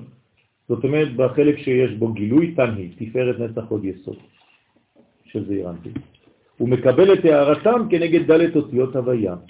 ומין חמש תליין בחמש ספירן. ושם שעכשיו הוא בנוי מחמש אותיות, תלויות בחמש ספירות, חסד, גבורה, תפארת, נצח, עוד שבהם מתפשטים החמישה חסדים, וכנגדם יש שם של חמש אותיות. זאת אומרת, ריבוי האותיות שווה ריבוי גילוי. בסדר? פחות אותיות, פחות גילוי, יותר אותיות, יותר גילוי. בסדר? ומין שיט תליין, מין צדיק. עכשיו, ברגע שיש לך כבר שם של שש אותיות, ושם משש אותיות תלויות מן צדיק, שהוא היסוד הכולל את כל הו"ב קצוות. וכנגדם יש שם של שש אותיות. ושם של שבע אותיות הוא מין שבע ותשעה ב, וגם שם של שבע או של תשעה, כן, של תשע אותיות, תלויות ביסוד, לפי שלפעמים מונים את היסוד מן הבינה ואז הוא שביעי, ויש בו שם של שבע אותיות, ולפעמים מונים את היסוד מראש האצילות, ואז הוא תשיעי, ויש בו מתשע אותיות. לכן שמות שמהן מן שש או שבע או תשע אותיות, כולם הם ביסוד. זאת אומרת שרק לפי המספר של האותיות של השם שמופיע בפניך, אתה כבר יודע באיזה ספירה אתה נמצא. בסדר? אז כתר, חוכמה, בינה וכל מה שיש בתפארת עד המלכות. זאת אומרת שאני יכול למצוא שמות שאני 1, 2, 3, 4, 5, 6, 7, 8, 9, 10 אותיות, כאילו כל ה... כן, עד... כן, כן, נכון. הוא ממשיך ואומר, מין עשר בשכינתת התא, כלומר שם עכשיו של עשר אותיות, זה כבר קשור לשכינה ממש, ושם של עשר אותיות תלויות גם כן בשכינה התחתונה שהיא המלכות ספירה עשירית, מלמעלה למטה. והיא שעליה נאמר, עשירית האפה סולת. לפי שהיא נתקנת מן המלכות של כל ספירה מעשר ספירות של זעיר. ולכן הוא בא מעשרין את מעשרות התבואה והבהמות, כלומר, איפה מעשרים? במלכות. המלכות היא יסוד המעשר. זה לומר שבא מתקנת, כן, מצוות הפרשת המעשר. ובגין דאי כלילה מעשר, לפי שהיא כלולה מעשר מלכויות, של עשר ספירות וזעיר אנפין, התמר בה, כן, כלומר, מה זה, ממה בנויה המלכות? ככה זה דרך אגב, כן? זה חזרה קטנה. איך נבראה המלכות? איך, מה היא? ממי היא? הרי אין לה מעצמה כלום, אז מה היא? מה זה מכולם? מה היא קיבלה? מלכויות של כולם. יפה, מלכויות של כולם. כלומר, לקחתי את המלכות של הכתר, לקחתי את המלכות של החוכמה, לקחתי את המלכות של הבינה, לקחתי את המלכות של החסד, כמו שאמרנו... לקחתי מלכויות מכולם, וזה עשה לי עשר מלכויות, עשר ספירות שבונות את המלכות הכוללת. כמו שאמרנו, עם היסוד שמתחבר ליסוד. נכון. בסדר? אז כל המלכויות, ריכוז כל המלכויות זה המלכות הכוללת. מעשר, ולפי שהיא כלולה מעשר מלכויות של עשר ספירות וזעיר אנפינית, מרבה, ולכן נאמר בה, אין שכינה שורה בפחות מעשרה. כן? למה השכינה לא שורה פחות מעשרה? כלומר, אם אין עשרה אנשים, אין שכינה. שכינה זה עשר, חשוב מאוד שיהיה עשרה. כנגד עשר ספירות שבה, זה נקרא מניין. למה? זה עשר ספירות של גילוי. כלומר, כשיש עשרה אנשים, הגילוי הרבה יותר חזק מאשר בפחות מעשרה. בסדר? איך סופרים עשר ספירות בזה? איך סופרים עשר ספירות? כן, אבל שש זה רק שהוא קטן, לא לשכוח. אנחנו מדברים על זג כשהוא שלם. כל מדרגה יש לה עשר. אין מדרגה שאין בה עשר. הוא נולד בן וק, זה בקטנות שלו, אבל הוא מתפתח, נכון? ולכן, כנגד עשר ספירות שבה, שעל ידם שורה השכינה ומאירה בתחתונים. אם אתה רוצה גילוי, אם אתה רוצה הערה, אם אתה רוצה הבנה, כן, צריך שיהיו עשרה. בעשרה יש גילוי יותר גדול. אם היינו עכשיו לומדים בפחות מעשרה גברים, כן, סביר להניח שהיינו אה, פחות אה, מתקדמים בלימוד ופחות אה, מעמיקים בלימוד. כלומר, יש דבר שעובר אותנו, והוא המדרגה של השכינה, בגלל שאנחנו עשרה. זה דבר סודי, שבגלל שאנחנו עשרה, הקדוש ברוך הוא מוריד מדרגה שאני גם לא תכננתי לפני שבאתי. ואף אחד לא יודע ממה היא בנויה, גם אני לומד תוך כדי. בסדר? אני פתוח לכל מיני חידושים שלא תכננתי לומר בכלל. בזכות זה שאנחנו במניין. ואז השכינה, כן? אתה אומר קדוש, קדוש, קדוש, זאת אומרת שאתה מגלה. השכינה מופיעה בעולם הזה, אז זה הרבה יותר ברור, הדברים ברורים. כן? עוד מאמר. כן, עשינו שני מאמרים בשעה ורבע. זאת אומרת שאנחנו למדנו עכשיו שנתיים גמרא. רק בשני מאמרים קצרים. מאמר הבא, עד דיבור המתחיל ויומר, אי הבל. מה זה אי הבל? זה הבל אחיך, זה. בקין. מי אמר את זה? הקדוש ברוך הוא, הקדוש ברוך הוא שואל את קין. היי הבל, הוא עניין חדש, אז עכשיו זה עניין חדש, והגר"א כתב שמאמר זה שייך לתיקון כ'. מגלה לנו איפה זה. הגאון מווילנה יודע בדיוק למה שייך כל דבר. והבלה עוד פעם ציינו לתיקון כ"א, שדורש שם בעניין צורת הזרקת המרמזת. כן, שם זה התיקונים שמתחילים לדבר על השבת. כן, תיקון כ', כ"א, זה הרבה הרבה הרבה על השבת. עוד מעט אנחנו מתקרבים לזה, זה מלא דברים על השבת. זה המדרגות הראשונות שהתחלנו ללמוד פה בכפר כשהגענו לפני 22 שנה. כן, עם הרב גולדמן, השליטה. כל ערב שבת היה לנו שיעור בתיקוני זוהר על השבת, רק על השבת. וזה שאמר, כי זרקה הייתה גאיהיות. הייתי, הייתי עושה חברותה איתו, כן, שעה גמרא, שעה זוהר. אז, אה, וזה שאמר, כי זרקה הייתה גאיהיות. טעם זרקה שנוצר כזה, כן, הציור של הזרקה זה צורתו כזאת, צידו התחתון הוא כצורת י' קטנה, נכון? הרומזת על המלכות, כשהיא יסוד נקודה קטנה למטה בעולם הבריאה. המלכות מתחילה מנקודה, נקודה שהיא בעולם הבריאה, כלומר מחוץ לעולם האצילות, ואחרי זה מהמלכות הזאת שהיא י' כי היא עשרה, אז היא בת עשר, חוט הדילבב והחוט שלו, שהוא אורך הזרקה, וצידו העליון הוא כאות ו'.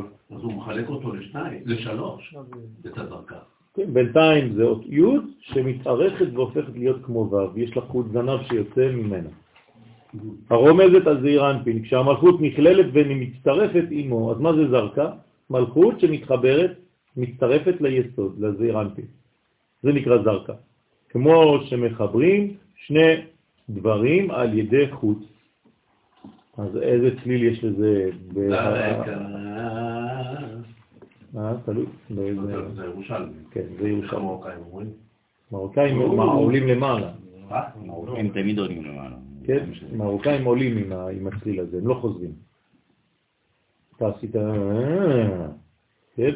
אצל המרוקאים זה... אה, כן? של... וסוד הזרקה הוא לא. שבתיבת אחד. דשמה, אז עכשיו זה בתיבת אחד דשמה. כלומר, שמע ישראל השם אלוהינו השם אחד, אז האחד הזה הוא בעצם בסוד הזרקה. צריך במהירות ובזריזות להעלות את זון ביחד בסוד מן לאבא ואימא. אתם רואים למה אצל המרוקאים זה עולה? כן, כי זה עולה לאבא ואימא. אני עובר למרוקאים. בסדר? זה לפי הסוד. היה רזורי. כאילו היו נזרקים למעלה. הנה, תראו איך הזוהר הולך לפי השיטה הזאת, שזה דווקא עולה למעלה. כי זה צריך להתחבר לאבא ואימא. אני לא רואה את זה פה. מה? איפה אמרת? באיזה? של אחד, ב... אבל זה לא יהיה כתוב, זה להיות כתוב ב- במחזור, לא ב- לא ב- בסידור, זרקה בתיבת אחד לשמה. כן, בתורה. אה, בתורה. אתה לא יהיה לך שם, לא לא לא, כתוב חשבתי לך שם. שפה זה... כן, לא לא יוציאו לך. דווקא פה יש לי פה טעמים. מהמם, האחד זה אתמך. כן? טוב. טוב. צריך לבדוק באמת איפה זה נמצא שם, אולי בתורה עצמה. אוקיי. והוקמו, והנה כבר פירשו חז"ל במסכת פסחים דף נ"ו, עמוד א', שאנשי יריחו, כן, היו כורכים את שמה אם ואהבת את, כלומר, הם לא היו אומרים שמע ישראל השם אלוהינו השם אחד, ושותקים. הם היו מיד, כן, אחד האחד. אחד ואהבת. הם היו כורכים את זה, כאילו זה מדרגה אחת. ולאו הבו מפסיקים, ולא היו מפסיקים בין אחד ל"ואהבת". בסדר? דהיינו, למה אנשי יריחו? מה? זה מה ששאלת? לא, מה שהוא שאל. מה? אם אומרים את ברוך שם או לא. אה, לא לא מפסיקים לא היו מפסיקים, אחד דהיינו ל"ואהבת" שלא היו מפסיקים בין אחד. ל"ואהבת" עם אמירת ברוך שם. אין הפסקה. זה הדרך שבה ישראל נכנסו לארץ ישראל. נכון, אבל מה זה אומר? זה אומר שבעצם מבחינתם. מה זה ברוך שם? איזה ספירה זה? מלכות, נכון? כלומר, מבחינתם איפה המלכות? ואהבת. בסדר? כלומר, ברגע שהם אומרים ואהבת את השם אלוהיך, הם כורכים את זעיר אנפין עם מלכות. שמע ישראל, השם אלוהינו, השם אחד, זה זעיר אנפין. ברוך שם כבוד מלכותו זה מלכות. כלומר, כשאתה אומר שמע ישראל וברוך שם, אתה כולל זעיר אנפין ומלכות, זום. אנשי יריחו שלא היו אומרים ברוך שם כבוד מלכותו, הם צריכים להשלים למלכות, אז איפה המלכות בשבילם? זה ההפתעה. וסוד העניין, עכשיו למה זה דווקא אנשי יריחו? אה? זה, מה זה מי זה אנשי יריחו? אנשים שהיו גרים ביריחו. מתי? מה? מתי? אמרתי, זה הפתח. בזמן בית המקדש. היו אנשים שגרים ביריחו. בזמן שבית המקדש קיים, יש יהודים שגרים ביריחו, יש בית כנסת ביריחו, יש הכל. בסדר, אבל... אבל... זה לא אוקיי, עיר, אה, פלסטינית. איזה... כן. איזה... הם שייכים לאיזה שבט? אה. כאילו, מה הייחודות, מה הייחודיות? איזה, איזה, באיזה, אזור אנחנו נמצאים פה? אה, כפר אדומים. לא, לא. איזה אזור? בנימין, נכון? שבט בנימין. זאת אומרת שזה שבט בנימין. כשהוא אומר אנשי יריחו זה גם אנשי כפר אדומים. עכשיו שבט יריחו, אם אנחנו אומרים שזה אנשי יריחו, זה ספציפית לאותו מקום או כן. לכל השבט עצמו?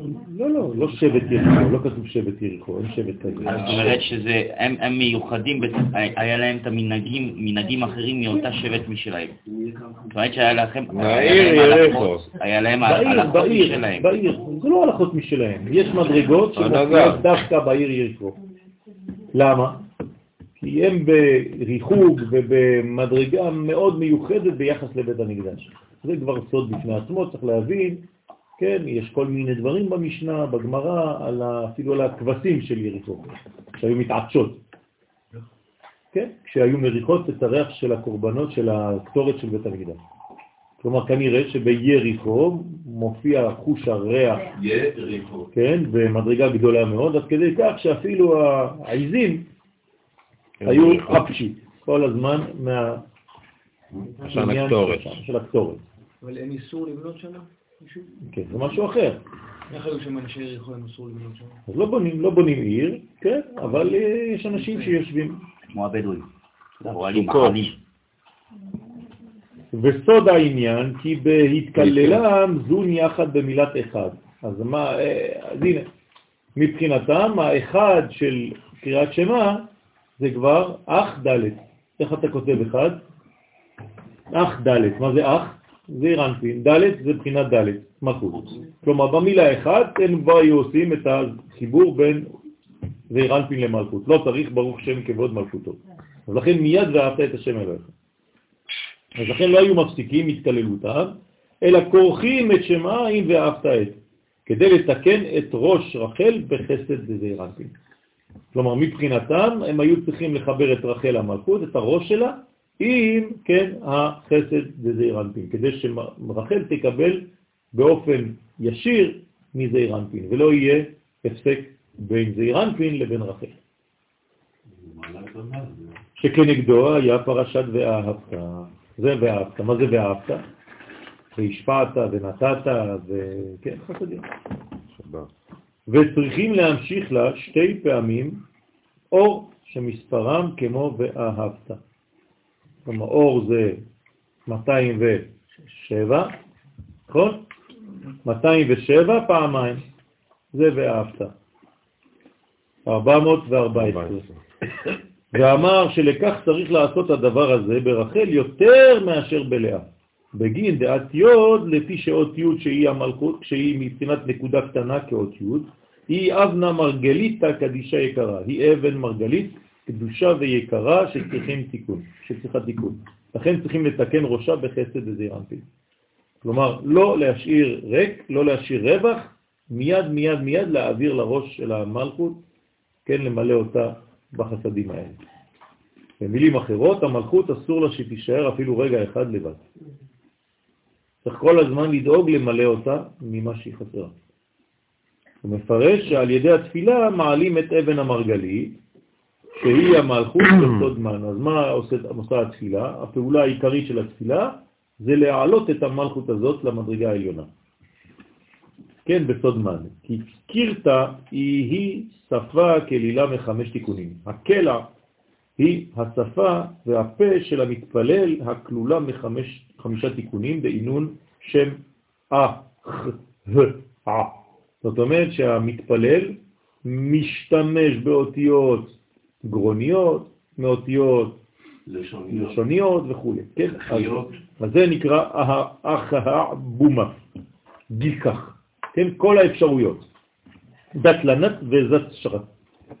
כלומר, יש שיוצאות מהשיניים, מהלשון, מהחך ומהגרון בעומר. אז זה 1, 2, 3, 4, 5. כלומר, חמש קבוצות של אותיות שיוצאות מכל מוצאות הפה, שהם חמישה מוצאות הפה היוצאים דרך השפה. ודא ה' זעירה, וזה היא כנגד ה' הקטנה, דהיינו ה' אחרונה שם הוויה שבמלכות. אני מסביר את זה בצורה פשוטה. יש י' כו' הה' האחרונה של הי' כו' היא הפה, נכון? זה המלכות. כמה מוצאות יש בפה? חמש. חמש, חמישה מוצאות. כלומר, כל האפשרויות לבטא מילים בעברית, כל הצלילים,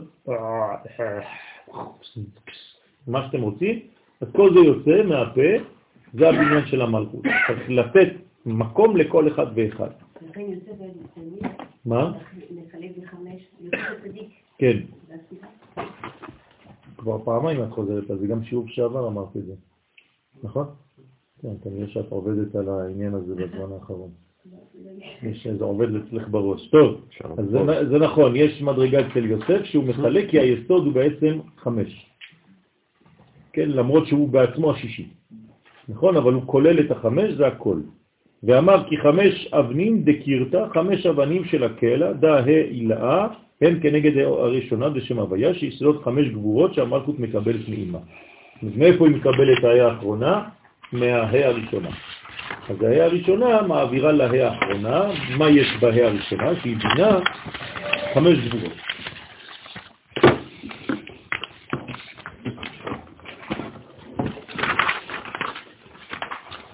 יש לכם כוח או שאתם רוצים להפסיק? כן? אתם רוצים להפסיק? לא להמשיך, לא, לא, אני לא... לא יודע, אני מרגיש שאתם קצת אאוט. טוב. אנחנו כרגע כולנו בקבלה מוחלטת.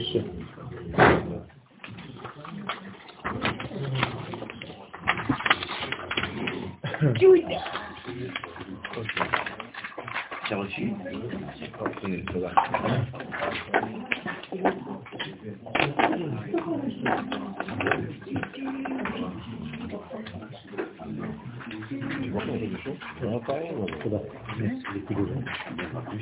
אם זה יתרוקן ככה, סימן טוב.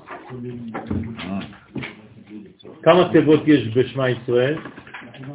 ארבעה. באמת? לא. שמע ישראל, השם אלוהינו, השם, וכל זה אחד. בסדר? אז הנה.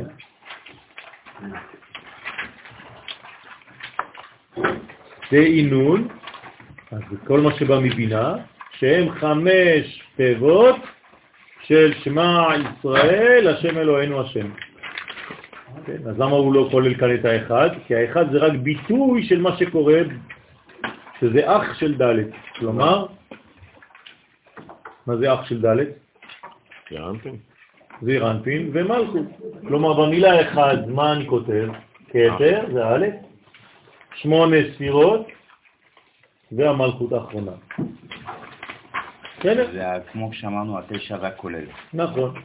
אז לכן, בעינון שהם כנגד חמש תיבות של שמע ישראל השם אלוהינו השם, דהיינו כנגד מה שחמש גבורות נכנסות תחילה לחג העצנה לזעיר אנפין.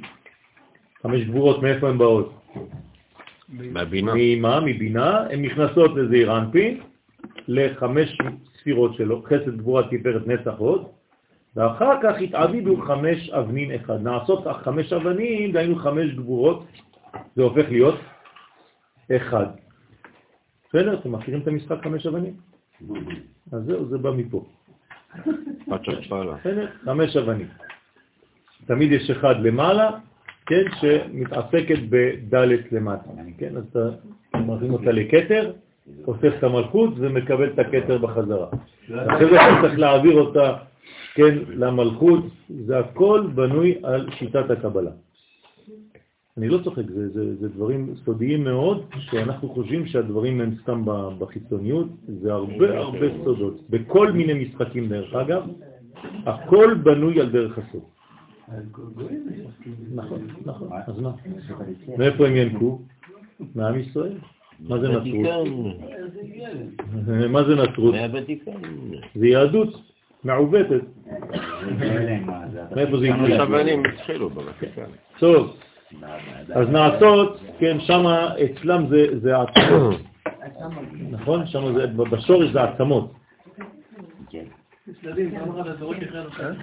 נכון, נכון, נכון. זה אחד ואחד, אחד ושתיים, אחד ושלוש, וכל זה בעצם כל הבניין של הגבורות שנמצאות למטה, לכן זה נקרא אבן. אבן זה המלכות. זה שזה עצמות, זה אומר שבעצם תלוי מי משחק. שזה חי או שזה מת.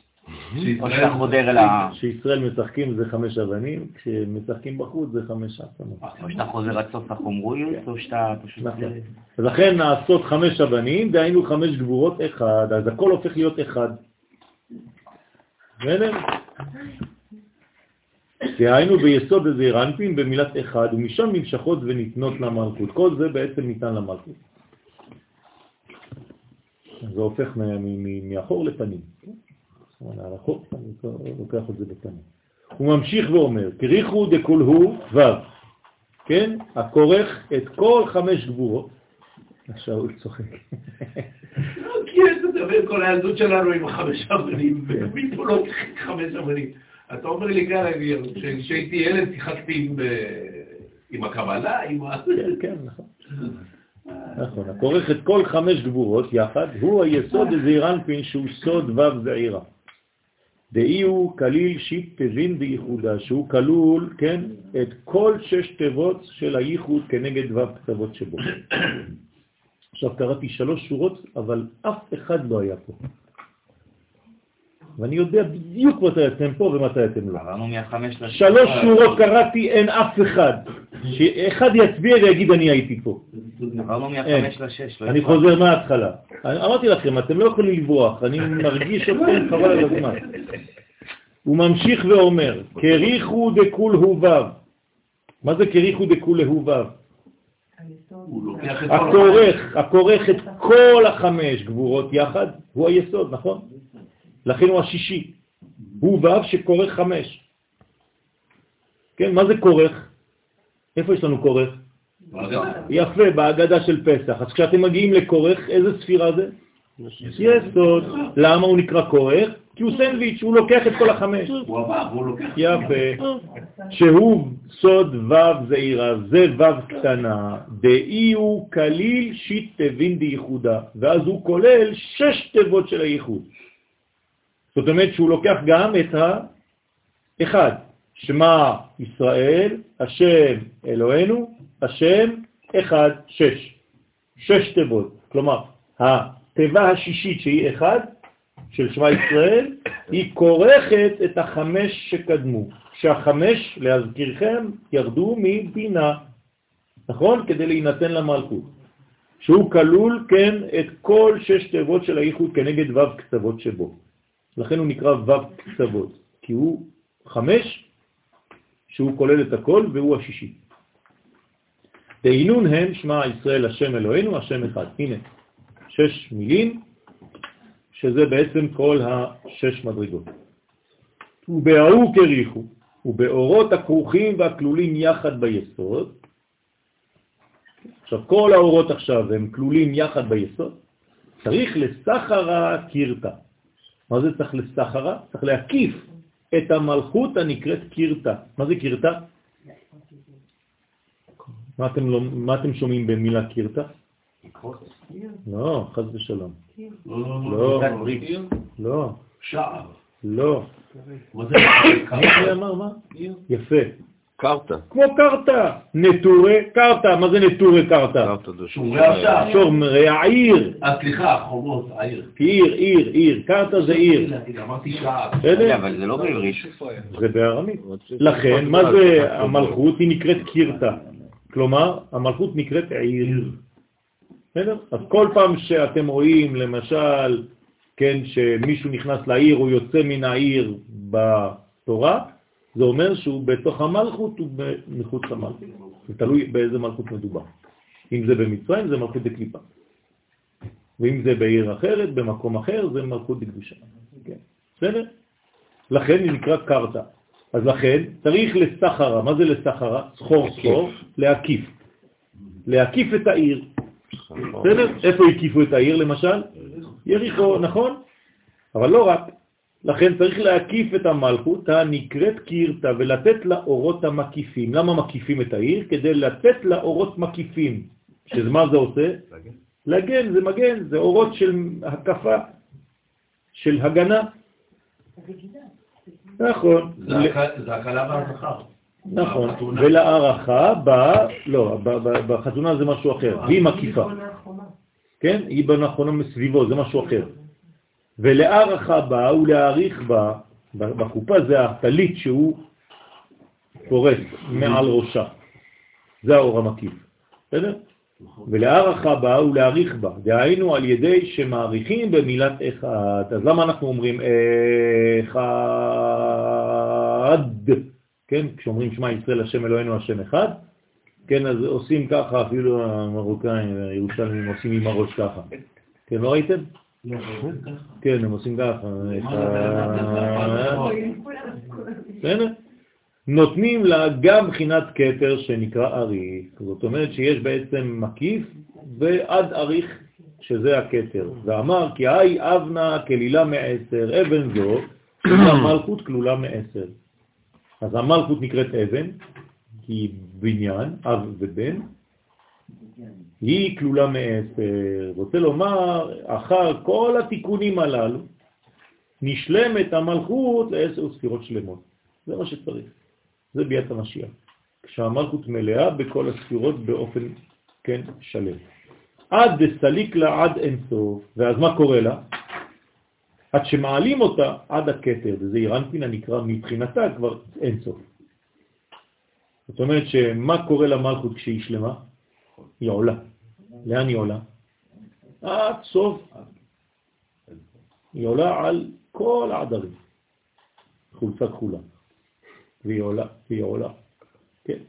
זאת אומרת שבעצם הבניין של המלכות זה לעלות עד הכתר. כן, גם זה שייך. ורזה לא גמילה, זה. כן, כי פשוט מאוד צריך להבין. המלכות נקראת חולצה, זה לבוש, כן, שהיא בעצם במדרגה של שלמות שהיא כחולה, זאת אומרת שהיא הגיעה לתכלית, תכלת. רבי ישב את זה? אני יודע, אני יודע. אני יודע. נו, אז מה? גם, גם אה, אה, כתבו אה, נעדנד נעדנד ורד עלי עלי ורד, מי כתב את זה? ביאליק. חיים נחמן ביאליק. אז הוא לא היה כל כך, בהתחלה הוא היה בחור ישיבה, ואחרי זה הוא יצא, אבל הוא כתב דברים על פי הכוונה. חיים נחמן, זה חן. נכון. היה ברסלב הראשון. נכון. טוב. היום אתם רואים סבא רגיל, כן, במרכאות רגיל, כן?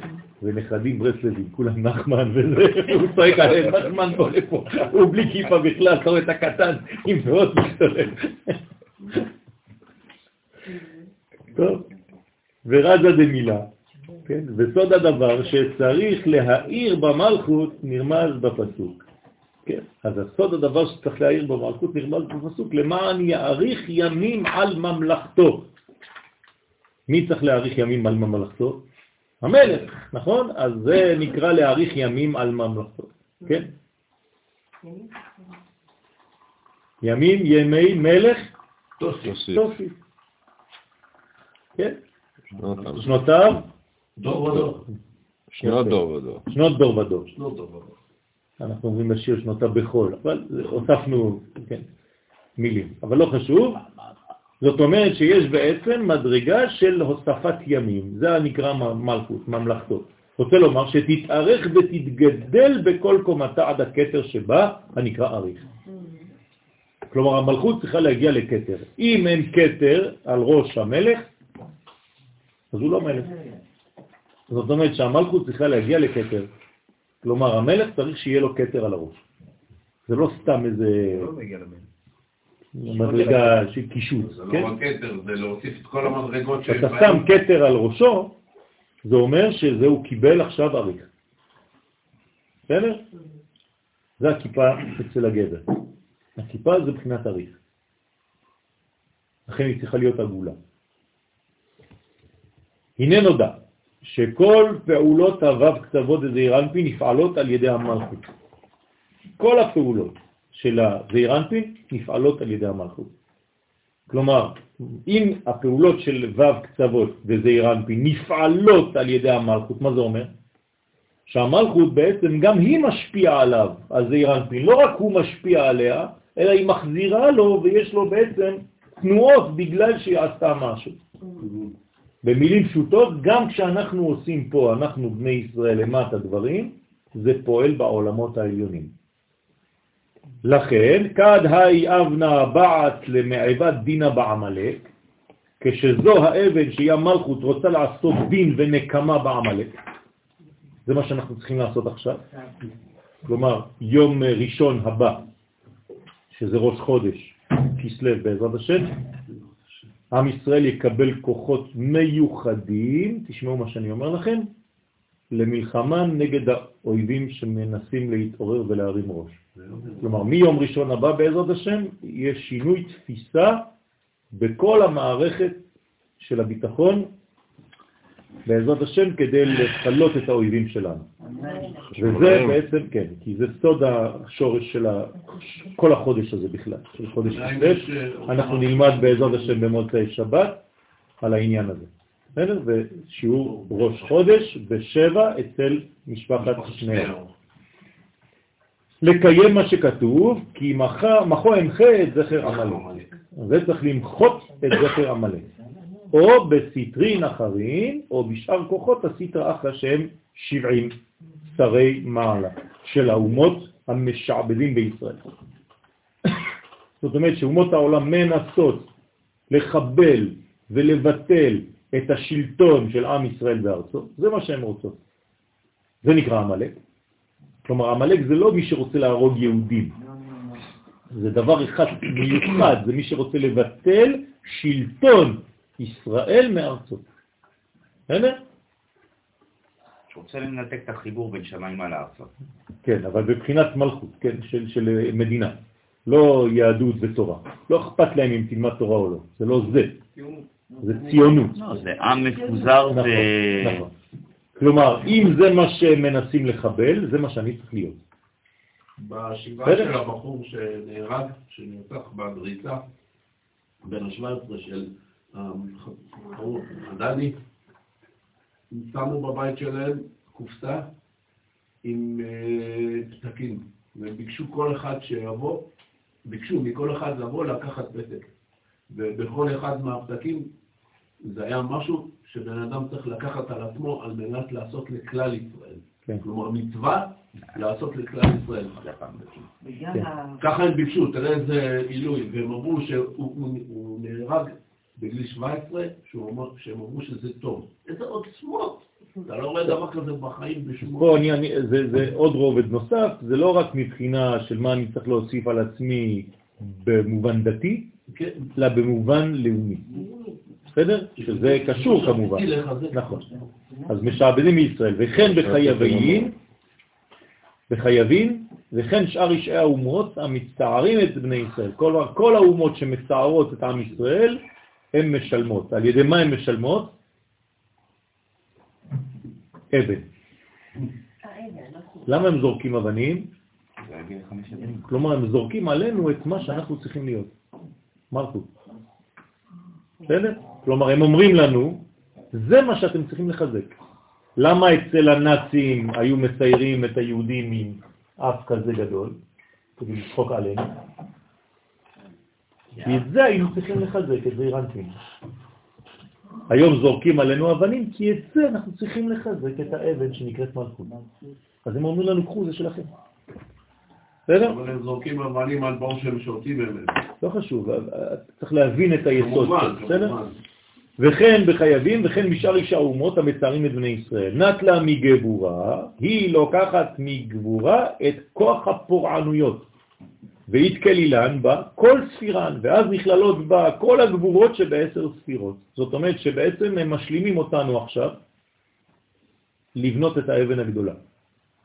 כן, אז הם מחזירים לנו את האבנים, מחזירים לנו את המלכות.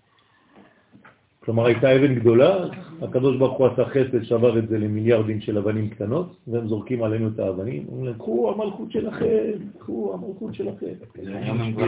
והתקריאו, כן, בה, כולהו גבורות, וכולם נקראות בה גבורות, כי זה גבורות. אבן זה גבורה, אבל זה מה שבונה את המלכות של עם ישראל. סליחה? יש משל כזה עם המלך והבן שלו שהוא שבר את האבן. כן, כן, כן, נכון. אמרנו ב- בראש השנה את המשל הזה של האבא שרצה להעניש את הבן שלו, וכדי לא לוותר על מה שהוא הבטיח שהוא ישבור לו אבן על הראש, אז הוא פורר את האבן לחלקים קטנים וזרק עליו כל יום, כן, אבקת אבנים. כן? על ידי כולם היא פועלת את הגבורות ואת הפורענויות. אז אנחנו עדיין נמשכים עם האבן הזאת, זה בעצם בניין המלכות. יש במעלה אדומים אזור של אבנים, רק אבנים. רחוב האבן וכל האבנים, כל השמות של, של אבנים. כן, נכון. אז זה אבנים, זה, זה נקרא אזור האבנים, יש אזור הנחלים, אזור כל, ככה זה בנו. נכון. ואחד בת למאה בת, חינה וחיזה בעלמא. וכשהשכינה רוצה לעשות חן וחסד בעולם לבני ישראל הראויים לחן וחסד, כלומר, כשהשכינה עכשיו רוצה לעשות חסד לעם ישראל, מה היא עושה? נת לה חסד מחסד, אז היא מקבלת מחסד כוח להתחסד עמהם. מה זה להתחסד? לפעול איתם בחסדים. כלומר, כשהחסד צריך לרדת על עם ישראל, אז הוא יורד בגוון של רחמים, של חסדים. וכאילו בספירת כלילן בא והתקרו חסדים. ואז כל הספירות שזה ירנפי נכללות בה ונקראים חסדים. אז החושן זה המלכות? לא, לא. אבני החושן. מה זה אבני החושן? יש כבר שני דברים. אבנים של החושן. אז החושן הוא יסוד, ואבני החושן זה המלכות של היסוד. בסדר? ועל ידם היא פועלת, אכן היא בתפארת. ועל ידם היא פועלת חסדים לבני ישראל. ואחד באת לרחמה על עלמא, וכשהשכינה רוצה לרחם על העולם, הגם שאין בני ישראל ראויים, נטלה מעמודה דאמצעיתה. היא לוקחת מן התפארת, מכוח התפארת שבעמוד האמצעי נקרא מידת הרחמים. כלומר, מה אומר פה הזוהר? תלוי מה הקדוש ברוך הוא רוצה לגלות בעולם הזה, לפי מה שהוא רוצה לגלות בעולם הזה, אז הוא לוקח מאותה עוצמה, מאותו כוח בספירות העליונות. אם הקדוש ברוך הוא רוצה לפעול חסד, אז הוא הולך ממידת החסד ומביא עלינו חסדים. אם הוא רוצה לפעול במידת התפארת, אז הוא מביא לנו רחמים, וכו' וכו'. וכולו ספירלית כלילה בא ויקראו רחמי. אז ברגע שהוא עושה את זה, גם הגבורה, גם המלכות, היא בעצם מאותו גוון של השולט באותו זמן. בסדר? אם זה חסד, אז זה יהיה חסד שבחסד, גבורה שבחסד, מלכות שבחסד, הכל חסד. ואז כולם נקראים על שמה. הבנתם? ואז כל הספירות נכללות בה ונקראים רחמים, תלוי, פה זה רחמים, ועל ידם היא פועלת רחמים לבני ישראל. תמיד זה המלכות שפועלת, תמיד. אז איך יכול להיות שהמלכות שהיא מידת הדין פועלת למשל חסד? היא מגלה חסד, אז לכן גם היא הופכת להיות כולה חסדים. אז היא נקראת חסד באותו זמן. ואם תשאל מה המלכות זה דין, כן, נכון, אבל עכשיו שיש חסדים היא גילוי, ולכן היא בעצם הכל פועל רק דרכה. אין פעולה חוץ מהמלכות, רק המלכות פועלת. תלוי באיזה גוון היא פועלת, כל הספירות נקראות על שם אותו גוון שבאותו זמן. בסדר? והיוד היא בכל סתרה ונקודת היוד הזו, שהיא המלכות. עכשיו, איך קוראים לה? המלכות יוד, נכון? היא עשירית. אז היא בנקודה, מתי היא נקודה? באיזה עולם היא נקודה? אמרתי לכם את זה מקודם. בבינה, נכון? עולם הבריאה. היא נקודה, נכון? מחוץ לאצילות. והיא צריכה להיבנות לפרצוף שלם, ולעלות חזרה לאצילות לצורך הזיווג. לכן בהתחלה היא נקודה, מלכות היא נכללת בכל צד מכל עשר ספירות בכל מה שהיא פועלת. אז היוד הראשונה שהיא נקודה הופכת ליוד ספירות. לא שם מלמעלה. בוודאי. וזה? כן, כן, בוודאי. אה, זאת אומרת שבעצם המלכות היא רק מעוררת, היא אמורה לעורר את השפעת הזכר עליה, כדי שהיא עצמה תפעל על התחתונים. ולכן, היוד הראשונה שהיא רק נקודה קטנה, הופכת להיות יוד שהיא עשר ספירות, בנויה. ושואל אם כן, במה ישתם הודעה עד כד נטלה מהבן? אם כן, במה היא ניכרת כשהיא מקבלת מהאבות שהם חסד גבורה תפארת? רוצה לומר, במה ניכר במלכות אם היא לקחה מחסד, גבורה, איך אני יודע? כלומר, אם אני מסתכל על המלכות, עכשיו איך אני יודע מה ההשפעה שלה ברגע הזה? משפיע בעצמה. בוא נראה. או מתפארת, הנקרא עם אבות, איך אני יודע מאיפה היא מקבלת? מחסד, מגבורה, מתפארת, איך אני יודע את זה? אז עונה הזוהר אלא בנקודה. היא ניכרת על ידי הנקודות שבשמות הוויה שבאותה ספירה. לכן אנחנו שמים ניקוד על השם. ואם אני יודע שיש חולם, אז אני יודע שזה עכשיו כולה תפארת. ואם יש לה חיריק, אז אני יודע שכולה נצח וכו' וכו'. נכון. הוא מפרש כד היא נקידה מסיטרא דקמץ. למשל, אם אתה רואה שם הוויה עכשיו, והניקוד שלו זה קמץ, כן. אז אתה יודע שבעצם כשמנוקד השם הוויה כללי שבא, כן, שם הוויה של מי זה? שם הוויה של מי? של המלכות, כן? כל מדרגה זה שם הוויה, להבין. אבל אם אני רוצה לדעת עכשיו באיזה גוון הוא מופיע, אז אני רואה את הניקוד. אז אם אומר הזוהר עכשיו, אם ההוויה היא בניקוד של קמץ, אז מה זה ההוויה? זה המלכות הכללית עכשיו. היא תחת נקודות קמץ, נטלה מחסד, זה אומר שעכשיו היא מקבלת ממה? מורה שלקחה את הכוח החסד מן החסד, כי החסד הוא הראש והכתר של ו' קצוות. נכון? אתה רק בזעירנטי. אז איך זה שאתה אומר לי שקמ"ט זה חסד, למרות שקמ"ט זה כתר? מה התשובה? זה החסד שבכתר. זה החסד, לא שבכתר, לא? זה כתר? מה זה זה? כתר, נכון? הזוהר אומר לנו עכשיו שזה חסד, למה? הנקודה. זה אותו דבר. זה אותו דבר. למה? כי אנחנו מדברים בזעיר אנפין. זעיר אנפין, מה, ממה הוא בנוי? חסד, גבורה, תפארת, נצח, הוד, יסוד, נכון? מה הכתר שלו? חסד, זהו. לכן, גם אם תראה לפעמים קמ"ט, זה יכול להיות חסד, כלומר כתר של זעיר אנפין, קוראים לו חסד. מה זה כתר של מדרגה? הראש של אותה מדרגה. לא אכפת לי על איזה מדרגה אני מדבר עכשיו. אם אני מדבר על זעיר אנפין, אז מה הכתר של זעיר אנפין? חסד. אז אם לפעמים אתם רואים שחסד זה חסד או חסד זה כתר, זה אותו דבר. זה המדרגה הראשונה של העולם שלנו. עולם חסד ייבנה. אז הספירה הראשונה בעולמנו, שהכתר של העולם שלנו, מה היא? חסד. בסדר? בואו נראה בזוהר.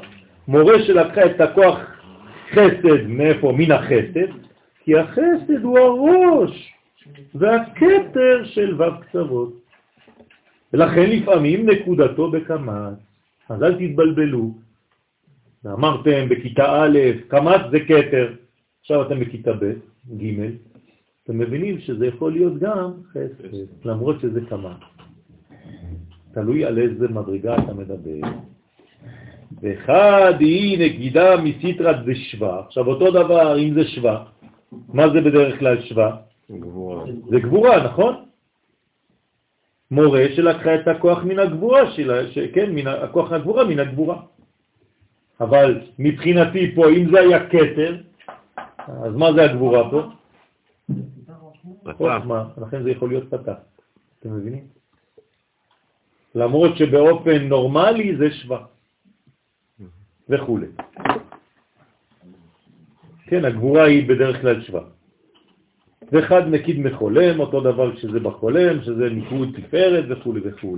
היא מסתרה דעמדו באמצעיתה, אז בתפארת היא עמוד האמצעי, מורה שלקחה את כל הרחמים, את כוח הרחמים מצד התפארת שבעמוד האמצעי, ואמר דתלת נקודים אילן, אלו שלוש נקודות, קמת, שווה, חולם, שבחסד גבורה תפארת, אינון, מאיה ואשה ורוחה.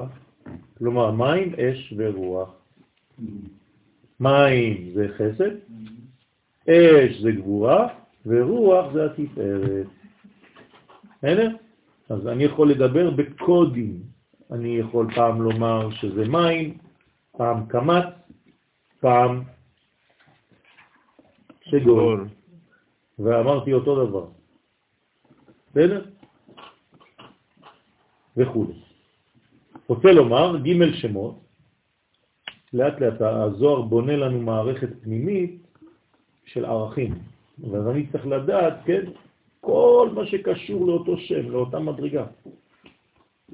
כן, אז בהתחלה זה היה נקודה אחת, עכשיו פתאום יש לך אינפורמציות, מלא אינפורמציות, שזה כל זה, זה אומר דבר אחד, ואחרי עוד אינפורמציה מהצד השלישי, אתה בונה את עצמך בצורה כזאת שזה מלא מלא מלא ערכים של אותם, אותם נקודות. תלוי איפה אתה נמצא, באיזה מדרגה אתה נמצא, ואתה יכול לדבר עם מישהו. כלומר, אנחנו עכשיו, ביום הזה, מסוגלים לכתוב בינינו מכתבים, כן, רק בקודים, בלי שאף אחד יבין. כי פיתחנו שפה. בסדר? רוצה לומר ג' שמות, הוויות ונקודות הנזכרות, הן עצמיות ופנימיות החגת שהמאירים במלכות ופועלים על ידה. עכשיו, תמיד פועלים על ידה, זו הנקודה החשובה ביותר. כלומר, מי פועל את כולם? תמיד רק היא. רק המלכות, היא המוציאה לפועל. של כל האפשרויות, של כל הפוטנציאלים. הנה כתוב בתורה, ויאמר, אי הבל אחיך. ואמר רבי שמעון, זכותו תגן עלינו אמן, זה בואו, רן עטבן אילן והסתלקו מן שתי אותיות אלו, A, שנסתלקו משם אדמי. כלומר, למה הקדוש ברוך הוא אומר לקין, אי הבד, מה הוא לא יכול להגיד לו, איה? איפה? מה זה אי? אומר רבי שמעון בר יוחאי, זה סוד. הוא לקח משם אדמי, א', ד', נ', י', מה הוא לקח? את האלף והיוד. מה נשאר? ד'. כלומר, לקח, הסתלקו שתי אותיות A משם אדמי, דיברון חת, שבהם חטא ופגם הבל. כלומר, A הבל, מה זה A הבל? הבל פגם בשתי אותיות, א' וי', לכן הוא מת. אבל אנחנו חשבנו שהבל היה ילד טוב, לא עשה כלום. זה לא כל כך פשוט. מי רצה להרוג את מי בהתחלה? הבל רצה להרוג את קין, אתם יודעים את זה? אה. כתוב ויקום, מה זה ויקום? כלומר בהתחלה הבל היה על קין ורצה להכניס בו סכין ובסוף קין הפך את הבל והוא הרג אותו. אז מה, מה פגם? אז הבל פגם באלף י', זה מה שמגלה לנו בינתיים רבי שמעון בר יוחאי. או, זה עכשיו חידוש, הוא פגם באלף י', מה זה אלף י'? בואו נראה. ובהון חב שבהם חטא ופגם הבל, רוצה לומר, שפגם במחשבה של המלכות על ידי שגרם מסתלקות הערת חוכמה דאצילות ממנה. כלומר, מה זה A? וכל שכן שנסתלקו ממנה הערות צריך אנפין. כלומר, הוא סילק את החוכמה ואת הכתר מהמלכות. זה מה שהפגם של הבל. עכשיו, מה זה אומר? אה?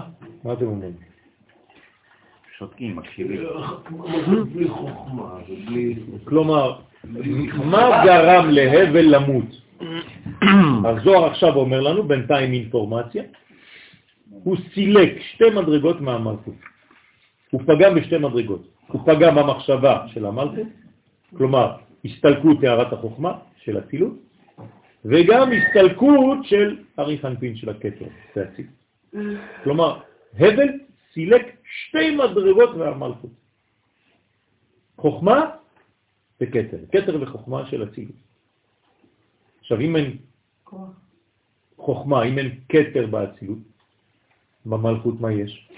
חסרה, היא לא יכולה לעשות כלום, אין מלכות בכלל, נכון? לכן זה מה שגרם לו המיטה. כלומר, מי הרג את הבל? הוא בעצמו. הוא סילק את המדרגה הזאת. בסוד הכתוב, ימותו ולא בחוכמה, אומר איוב. זאת אומרת, למה הוא מת, הבל? לא בגלל שקין הרג אותו, זה רק הוצאה לפועל של העניין הזה. הוא גרם מיטה לעצמו על ידי שהוא בעצמו סילק את החוכמה ואת הכתר. הוא מפרש. עכשיו, עכשיו הזוהר מפרש, מה זה כל הסיפור הזה? א', המון מופלא, הוא מכוסה. א' של אדני, הוא סילק א' וי', נכון? אז א' דה אדני היא הערת אריך אנפין. א' זה כתר, נכון? המדרגה הראשונה. שהוא היה האומן לבריאת העולמות. א' זה לשון אומנות. זאת אומרת שהקדוש ברוך הוא, על ידי האלף, כן, שהיא בעצם המדרגה העליונה, הכתר, שם התחילה המלכות להיבנות. שם התחילה כל העולמות, התחילו לבריאת העולם. והוא מופלא בעולם האצילות, לכן האלף נקרא פלא. אותיות פלא, נכון? זאת אומרת, כל פעם שאתה פוגש באות א', זה פלא עליון. אם אתה מסלק א' מהמדרגה, אז חסר א', זה חשוב מאוד. הוא מכוסה בתוך אבא ואימא. כלומר, איפה האלף גנוזה? איפה הכתר גנוז? בחוכמה ובבינה, ובזעירנפון, ומלכות, כן? וזון, המלבישים עליו. כלומר, כתר זה גנוז, כתר זה פנימי, נכון? אז מי מכסה, מי מלביש על הכתר? המדרגות התחתונות של הכתר, אבא ואימא וזעירנפין ומלכות. י' מחשבה, זה א'. עכשיו הי', מה זה הי' של A? א' י'. א' זה כתר, י' זה חוכמה. נכון? י' חוכמה קדומה. אנחנו אומרים את זה בשמעון, רבי שמעון בר יוחאי, נכון? י' חוכמה קדומה. כלומר, מחשבה י' של אדמי, שהיא מחשבה, דהיינו הערת החוכמה נקראת מחשבה. והבל בחטאו גרם הסתלקות שתי הערות אלו שהן שתי אותיות א', י' בשם אדמי דמלכות, ונשארו אותיות דן, ובהם נידון וגרם לו המיטה. זה דין. כן. זאת אומרת שבעצם היה פגם של הבל, והפגם של הבל זה שגרם בעצם שהבין מיטה לעולם. אחרי החטא של אדם הראשון. כלומר, הוא סילק, עכשיו צריך להבין מה, במה הוא סילק את זה, איך הוא סילק את זה. מה הוא, מה הוא עשה בדיוק כדי לסלק גם את הכתר וגם את החוכמה. אמר לרבי אלעזר, אז עכשיו הבן שואל את האבא, לאביו רבי שמעון, אבא, איך אמרת שהבל פגם באות י' שהיא חוכמה דקללות האצילות? איך? אני לא מבין, אבא, מה, מה, אתה, מה אתה אומר לנו פה? נתת לי אינפורמציה, אבל חסר לי הרבה. אני לא יודע מה הוא עשה בדיוק הבל, אני לא מבין, זה לא כתוב בתורה. בפשט זה לא כתוב, כל מה שאתה אומר, אבא. ואם כן, כל שכן, אדם הראשון, שהגיע פגמו לחוכמה דאצילות, כלומר, אם כבר הבל פגם במדרגה הזאת, מה נגיד על אדם הראשון? כן, אז עכשיו שאלה של הבן לאבא, רבי אלעזר. כמובן לכמה שחטאו של אדם היה גדול מחטאו של הבל. בעצם רבי אלעזר שואל בעצם על עיקר ותוכן החטא בכלל. מה היה החטא של אדם הראשון? שכנראה הופיע גם אצל הילדים, אצל הבל. מה קרה שם? זה מה ששואל רבי אלעזר. ואה, כמה מחשבים הינו, והרי כמה בחינות מחשבות וחוכמות הן. מאיפה אני יודע? אתה אומר לי, אבא, שהבל פגם בחוכמה, במחשבה. אתה יודע כמה מחשבות יש בעולם? על איזה מחשבה אתה מדבר בכלל? על מה הוא חטא? על מה הוא פגם? מאיזה מחשבה אתה מדבר? שכולם הם מבחינתיות, כל החוכמות, כל המחשבות זה מבחינתיות. איך אני אלך לחפש עכשיו? כלומר, אבא, אתה נותן לי אינפורמציה, אבל חסר לי הרבה נתונים. איך אני עושה עם זה? וכי אדם הראשון פגם בכולם. זה מה שהוא שואל, זו שאלה, סימן שאלה. וכי האדם הראשון פגם בכולם? כלומר, שואל רבי אלעזר, זה מה שעשה האדם הראשון, פגם בכל המחשבות. הוא מפרש. שכינתת התאה יתקרא מחשבה. עכשיו הזוהר מפרש, כן, את כל מה שרבי שמעון אמר. השכינה התחתונה, יתקרא מחשבה, קוראים לה מחשבה. החוכמה של השכינה התחתונה נקראת מחשבה. כלומר, על מה אנחנו מדברים עכשיו? על איזו שכינה? על השכינה שבמלכות. כלומר, על המחשבה שבמלכות, על החוכמה שבמלכות, שנקראת מחשבה. חוכמה הילאה יתקרא מחשבה, חוכמה עליונה של זעירנפין גם כן נקראת מחשבה. כלומר, יש לי מחשבה במלכות, יש לי מחשבה בזעירנפין, ויש לי גם מחשבה למעלה. ולעילה לעילה מחשבות, יש לי עוד מחשבות למעלה יותר, למעלה למעלה, באבא ואמא, גם כן נקראת החוכמה מחשבה. אז תגיד לי, על איזה מחשבה אתה מדבר? כן, כשאתה שואל מישהו איזה ספירה, אתה שואל אותו על איזה עולם אתה רוצה, מה אתה אומר לי עכשיו, על מה אתה מדבר? אתה באצילות, בחוכמה? אבל אם הוא אומר שהוא פגם לפי מה שהבנתי, שאמרנו ש... הוא פגם במחשבה ובכתר. מה שואל רבי אלעזר? לא, אתה אמרת... באיזה עולם? האלף הראשונה זה האומן, בבריאת העולם. מה זה אומר? זה כתר. אוקיי. נכון, והוא פגם גם בכתר וגם בחוכמה. אז מה שואל רבי אלעזר? אבל איפה? איפה זה היה? באיזה חוכמה? באיזה כתר אתה מדבר? באיזה עולמות? באיזה מדרגות? מה? יש חוכמה למטה, חוכמה למעלה וחוכמה עוד יותר למעלה, מה? זה המחשבה. כן, אבל זה מחשבה, אבל של איזה מדרגה? ולעילה מכולהו מחשבה, ולמעלה מכולם החוכמה דארי חנפין נקראת גם כן מחשבה. אז כמה מחשבות יש לי פה? דלת לעילה מינה, שאין למעלה ממנה בצרופי בפרצופי האצילות. והיא סתימה דכל סתימין, והריחנפין הוא סתום באבא ואימא, שגם הם סתומים בזעירנפין ומלכות ונוקבה. סך הכל יש לי פה הרבה מחשבות, ואני לא יודע בדיוק לאיזו מחשבה כיוונת מורי ורבי.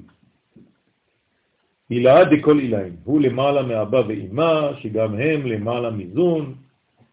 הנה, עכשיו, כל מה שאמרתי לכם, ושאלת רבי אלעזר הייתה, וכי אפשר לומר שהאדם הראשון פגם בכל אלה, בכל המחשבות, שכולם הם מבחינתיות. תסביר לי, אבא, אני לא יודע איפה הוא פגם בדיוק, לא, לא מבין. ועוד, איתמה דסליק מחשבתי דאדם תמן, אם תאמר שעלתה מחשבתו של אדם לשם, רוצה לומר שפגמה גם בחוכמה של האצילות הנקראת מחשבה סתם, בשורש, לא, אי אפשר לומר כן. למה? דעה הייתם הרבה, כי נאמר באדם שנאמר ואירה כערום אנוכי, ויכבה. כלומר, יש פסוק בתורה שאומר לך בדיוק הפוך. אתה לא יכול להגיד דבר כזה שהאדם הראשון פגם בחוכמה העליונה, העליונה, העליונה. למה? דהי עירום מחזה והתפשט מלבושה, כי מילת עירום, עצם זה שהוא הבין שהוא ערום, מראה שנפשט מלבושו. זאת אומרת שהוא מחוץ ללבוש. רוצה לומר שבחטאו נתפשט מלבושי נפש רוח נשמה שלו, ששלטו בהם החיצונים ולקחום. כלומר, על מה שלטו החיצונים אצל אדם הראשון? על הלבושים שלו, לא על התוכן. רק על הלבושים. לכן הלבושים קיבלו מכה. איך זה? הוא איבד את הלבושים. איבד את הלבושים. ופרחו ממנו. אז מה זה הלבושים שהיו לו? נפש, רוח, נשמה. אז מה נשאר לו בעצם? יחידה. חיה ויחידה. נשארו בלי לבושים. הבנתם? אז זה הפסוק, ואירה, כי ערום אנוכי ואכבס. כלומר, עד עכשיו הייתי מוסתר, החיה והיחידה שלי היו מסתרים איפה? בנפש רוח נשמה. עכשיו שאיבדתי את הלבושים האלה חז ושלום, אני ערום. אז אני חייב למצוא הסתר אחר. איפה אני הולך להסתתר? אני חייב לבוש. אז איפה הוא מתחבא? בתוך העץ. מה זה העץ? זה הרנטי. כלומר, הוא חייב למצוא תחלופה, תמורה ללבושים שהוא איבד עכשיו. אז הוא נכנס בתוך העץ, הוא מתחבא שם. זה העניין שאומרים שהאור של האדם הראשון הפך לי אור. היה שקוף. כן, לא האור היה שקוף. לא. האור היה גלוי, כלומר הלבושים שלו היו שקופים. לא האור, האור הוא תמיד שקוף. והרוח באצילות, ונשאר הארום מלבושה נרן, ובגין דאית מר באבא ואיכה ב... אז לכן כתוב ואיכה ב. כלומר, שמה התחיל עוד משחק, מחבואים. למה סופרים בעת? עד עשר. למה הוא עם הפנים על העץ, הילד? הראשון. אמרתי לכם, אני לא צחקתי כשאמרתי לכם. כל המשחקים זה אותו דבר. נכון? מפנים, מאחור, מצדדיי, כל מי שמסביב לי פה הוא כבר פסול. ואני סופר עד כמה? עשר. עשר. זהירות. אני הייתי כל כך מתחבא טוב. לא, המשחק היה נגמר ואני הייתי לבד בסוף. הייתי יוצא, היה כבר הערב. לילה כבר, הייתי חוזר הביתה, לא יודע מה קרה עם המשחק בכלל. ובשביל זה נאמר, כלומר אף פעם לא סיימתי משחק מחבונים. ובשביל זה נאמר, באבא שהוא האדם הראשון, שהיה אב לכל התולדות ואחבה. כלומר, הראשון שמתחבא בהיסטוריה זה אבא, אבא, אבא, שהיא בעצם החוכמה, אדם הראשון, המדרגה הראשונה. לכן היא בעצם גנוזה, היא במחבואים. מפני חסרון הלבוש, כל זה בגלל שאין לבוש, אז הוא חייב למצוא לבוש חדש. זה המחבוא. כלומר, מי מתחבא? מי שאיבד את לבושיו, אז הוא בוש. אתם מבינים מאיפה בא בוש? מהלבוש. בסדר? אז הבושה זה לבושה בהתחלה. אז לכן הבושה מרגיעה מעצם העובדה שהוא איבד את הלבוש, את המלבוש. זה של חיים, הוא הפך לבגד שבוגד. אז, אז, אז, נות, אז הוא לוקח בגד אחר, ואחרי זה נותנים לו עוד בגד, כי הקדוש ברוך הוא תופר לו. כן? תאנה. וזה משהו מכונת דיקסון. בוש. אה, זה בוש. כן, כן, בוש, זה מכונה... קיטה. וביברה, כן? וביברה, מה זה ביברה? בבן, שהוא משה, שהיה נשמתו של הבל, כן, משה זה הבל, ראשי תיבות משה זה משה, שץ והבל. כלומר, הוא גלגול של שלושתם. בסדר? אז עכשיו, משה שהיה נשמתו של הבל, כתוב, ויסתר משה פניו, כי ירא להביט אל האלוהים. למה הוא מסתתר? כלומר, משה ממשיך את המשחק מחבואים. הוא מסתיר את הפנים שלו מפני האלוהים, כי ירא מלהביט אל האלוהים. על שהרג את המצרי שהיה בו נשמת קין. כלומר, משה, את מי הוא הרג? את קין. כי קין הרג את הבל בגלגול הקודם. אז עכשיו משה חוזר בגלגול והורג את קין שהרג אותו. אז רגע, זה אומר שהוא ממש- שהוא מסיים את מה שהוא רצה לעשות לכתחילה. כן, יפה. זאת אומרת שעכשיו, אבל בינתיים לא ניכנס לזה. כלומר, משה הורג את המצרי. כלומר, מי זה היה המצרי? קין. קין, היה בו את הנשמה של קין. אז עכשיו גם משה, מה הוא צריך לעשות? הוא- גם מתחבא. הוא גם חייב להתחבא. יכבד חו"ל. בסדר? הוא בורח. זהו, זה העניין. על כל פנים, פגמו של אדם הראשון היה רק בלבושים. כל מה שהזוהר פה רוצה לגלות לנו, זה שלא היה חטא בתוכן, אלא רק בלבושים. גם הסברת פעם של משה בן מלכות, כן. נכון, נכון. זה מה שאמרנו מקודם גם. לא היה חטא בתו- בתוכן, אלא רק בלבושים. נכון. כשזה היה משה, או כשזה היה הבל. האדם הראשון גם.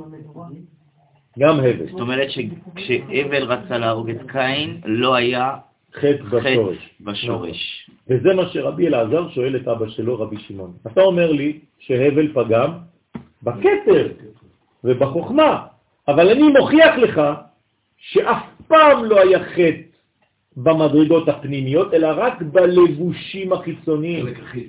כי מה זה כתר בערכים של נשמה? יחידה. ומה זה חוכמה? חיה. כלומר, בחיה וחוכמה, אתה אומר לי, אי הבל אחיך, רבי שמעון אומר שהבל פגם בכתר ובחוכמה, באותיות A, ורבי אלעזר, הבן שלו, אומר לו, אבא, איך אתה אומר דבר כזה? הרי חיה ויחידה לא נפגמו מעולם, רק הלבושים נפגמו. אתם מבינים? אז הנה. שורה אחרונה, שורה אחרונה, ואיך אמרת, מי אומר את זה? רבי אלעזר, לאבא כן. שלו, איך אמרת שהגיע פגמו עד המחשבה שהיא אבא באצילות, וגם עד החוכמה, תאריך אנטי. לא מבין אבא. אמרת לי משהו, עכשיו אתה צריך להסביר את עצמך. זאת אומרת שהוא לא מבין שהלבושים אה? השפיעו לו למעלה. רבי שמעון אתה כבר לא טועה. די, הוא רוצה, כל זה זה- משחק בשבילנו, להבין, כן, זה זה שאלות ותשובות כאילו. כמו שהבן איש חי כתב שאלות ותשובות, אתם חושבים שבאמת באו אנשים ושאלו אותו את השאלות האלה? הוא שואל את עצמו שאלות, והוא אומר, פעם אחת בא אליי בן אדם ושאל אותי שאלה כזאת. כדי לעשות את זה מעניין יותר. ככה זה עובד. כן. זאת אומרת שהוא שאל איך הלבושים השפיעו על השורש. לא, הוא שואל למה רבי שמעון אומר שהשורש נעלם, נפגע. לא מבין עכשיו מה זה אומר. בינתיים הוא רק מוכיח לו שהיה פגם בלבושים. אז הוא מתעקש על התשובה, יפה. נכון. אז, אז הוא באמת שואל, האם רצית לומר שהלבושים משפיעים עד השורש? זה מה שאתה אומר עכשיו. בינתיים בוא נראה. אמר ל... אז אבא עכשיו חייב לענות לבן שלו, תלמיד חכם, שואל שאלה חזקה מאוד הבן. אמר לרבי שמעון לרבי אלעזר ברית, ברית, הבן שלי הוא קורא לו, כן, ברית, בר. זה, גבינה, ברי, כן? אמר לרבי שמעון לרבי אלעזר, ברית, לא רישר, בקולה האב, בכל עולם האצילות, חטא אדם הראשון. אבל איך אפשר לכתוב שם בכלל? הוא אומר, בכל עולם האצילות היה הפגם של אדם הראשון, הוא אומר לו. האדם הראשון היה שייך לעולם. אדם הראשון. במחשבה דהי לבושה למחשבה סתימה. בחוכמה דאצילות שהיא לבוש למחשבה הסתומה של אריכנטי. ועל זה אמר ואירא כערום אנוכי. כלומר, מה זה ואירא כערום אנוכי? מי נשאר ערום? אנוכי. זה לא סתם אני. כלומר, אנוכי אדוני אלוהיך אשר הוצאתיך מארץ מצרים, זה עירום עכשיו. וואי וואי וואי. כלומר, אומר האבא לבן, אדם הראשון פגם בכל עולם האצילות. איך? עוד מעט אני אראה לך. מה? כי הוא פגם בלבושים, אז הוא ערום. אז בוא נראה. כן, מה זה, נכון, הוא פגע בלבושים, אז הוא ארור. נכון. עכשיו, הדבר המסוכן ביותר זה בעצם לאבד את הלבושים. נכון? אתה לא יכול להכיל. זאת אומרת שכשמורידים, מסירים את הלבושים, מצד אחד האור גדול מאוד, אבל הוא בלי כלי. לכן מה קורה? זה שורף את הכל. לכן ההתפשטות צריכה להיות תמיד בצניעות. בסדר? מגלה טפח ומכסה טפחיים. דרך אגב, גם חוץ מן הקדושה בשירותים, לא נכנסים ערומים. כן, צריך להיזהר. הבן ישי כותב את זה בהלכות, שצריך גם בזמן השירותים להיות בצניעות. ובמחשבה סתימה, אצל הגברים זה יותר בעייתי מאצל הבנות. כן, הגברים יש להם אה, דברים שהם עולם אחר. הם נכנסים בכלל לאמבטיה כבר ערומים. ובמחשבה סתימה, וחטא הוא פגם, כן, וחטא ופגם גם במחשבה הסתומה של ארי חנפין. כלומר, זה סותר את כל מה ששאל לבן. ודא הווה מיתא דילה, וזה שגרם לו המיתא. דאיסטלק מחשבה סתימה דכל סתימין מיני. כי נסתלק הערות המחשבה הסתומה של כל הסתומות של ארי חנפין ממנו. דהי חי החיים, כלומר חיי החיים. חיה ויחידה, זה נקרא חיי חיים. יחידה זה חיי החיים, נכון? אם חיה זה חיה, פה זה חיה זה חיה. זה נקרא חיי החיים. שהוא מחיה לאבא ואימא נקראים חיים. אז אני לא מבין, מה, הוא לא עונה לו בינתיים, מה הוא אומר לו?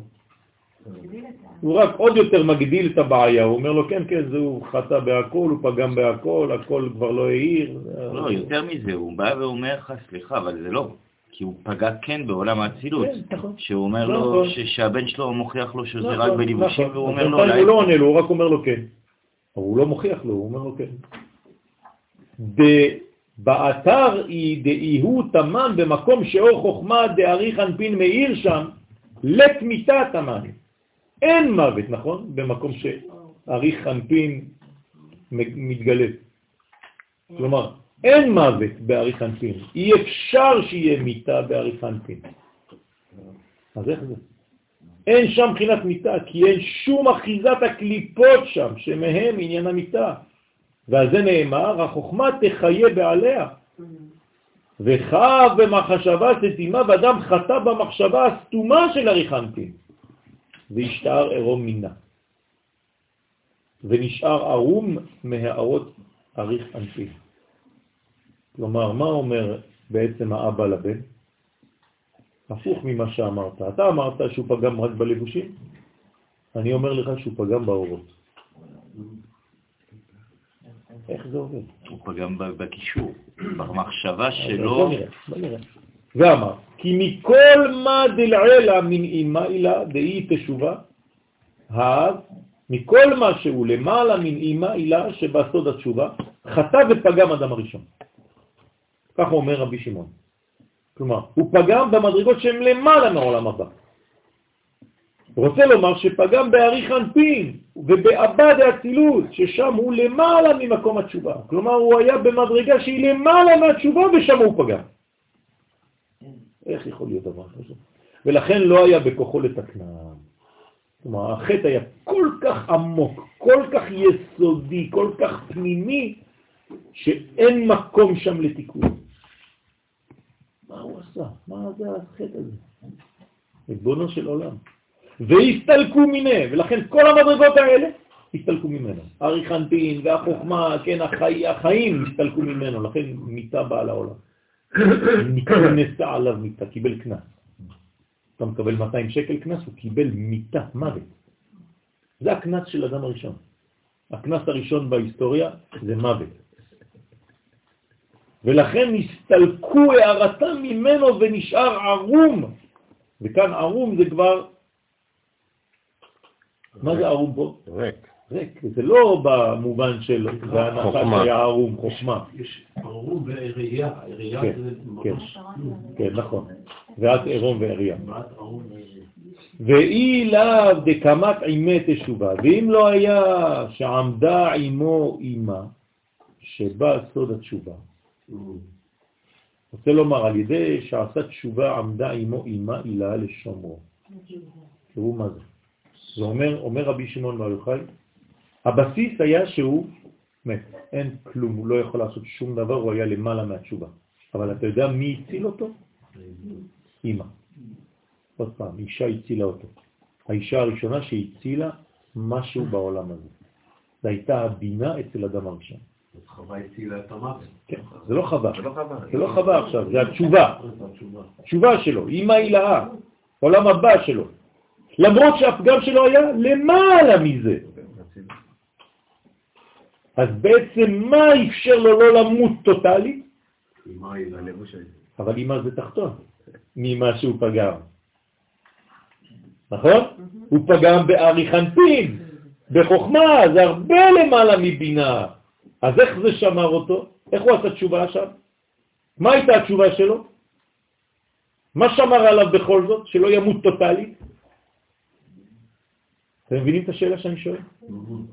הרי, הרי אנחנו, התשובה שלנו היא גבוהה מאיתנו, אבל אצלו התשובה הייתה מתחת. כלומר, התשובה הראשונה בהיסטוריה הייתה היכולת לרדת. לא להישאר מנותק למעלה. כלומר, מה עשה הראשון ברגע האחרון, לפני שהוא נעלם טוטלית? הוא נאחז במדרגה תחתונה יותר. לכן זה מה שאמרתי קודם, ויחבא איפה הוא נכבה? בתוך העץ, לא בעץ. העץ, מי זה העץ? זה אירנטי. מה זה תוך העץ? בינה. אתם מבינים עכשיו למה הוא נכנס לתוך העץ? כלומר, הוא התחבר למה? למדרגות של העולם התחתון. זאת הייתה התשובה שלו. וגלת עימה וגלתה עמו כשנתגרש מן הגן עדן. כלומר, מה התגר... נגרש איתו? מה יצא איתו? מה גורש איתו הבינה? הוא יצא יחד עם הבינה מגן עדן. כלומר, הוא לא עזב את הבינה. אם לא כן, אם הוא לא היה עושה את זה, הווה התאביד מכל, היה נאבד לגמרי. כלומר, מה שהציל אותו זה האחיזה שלו במדרגה שנקראת תשובה, ופה תשובה זה היכולת להאחז במדרגות התחתונות דווקא. כן, אבל? באיזשהו מקום יש מהלך של הקדוש ברוך הוא שהוא לא רצה.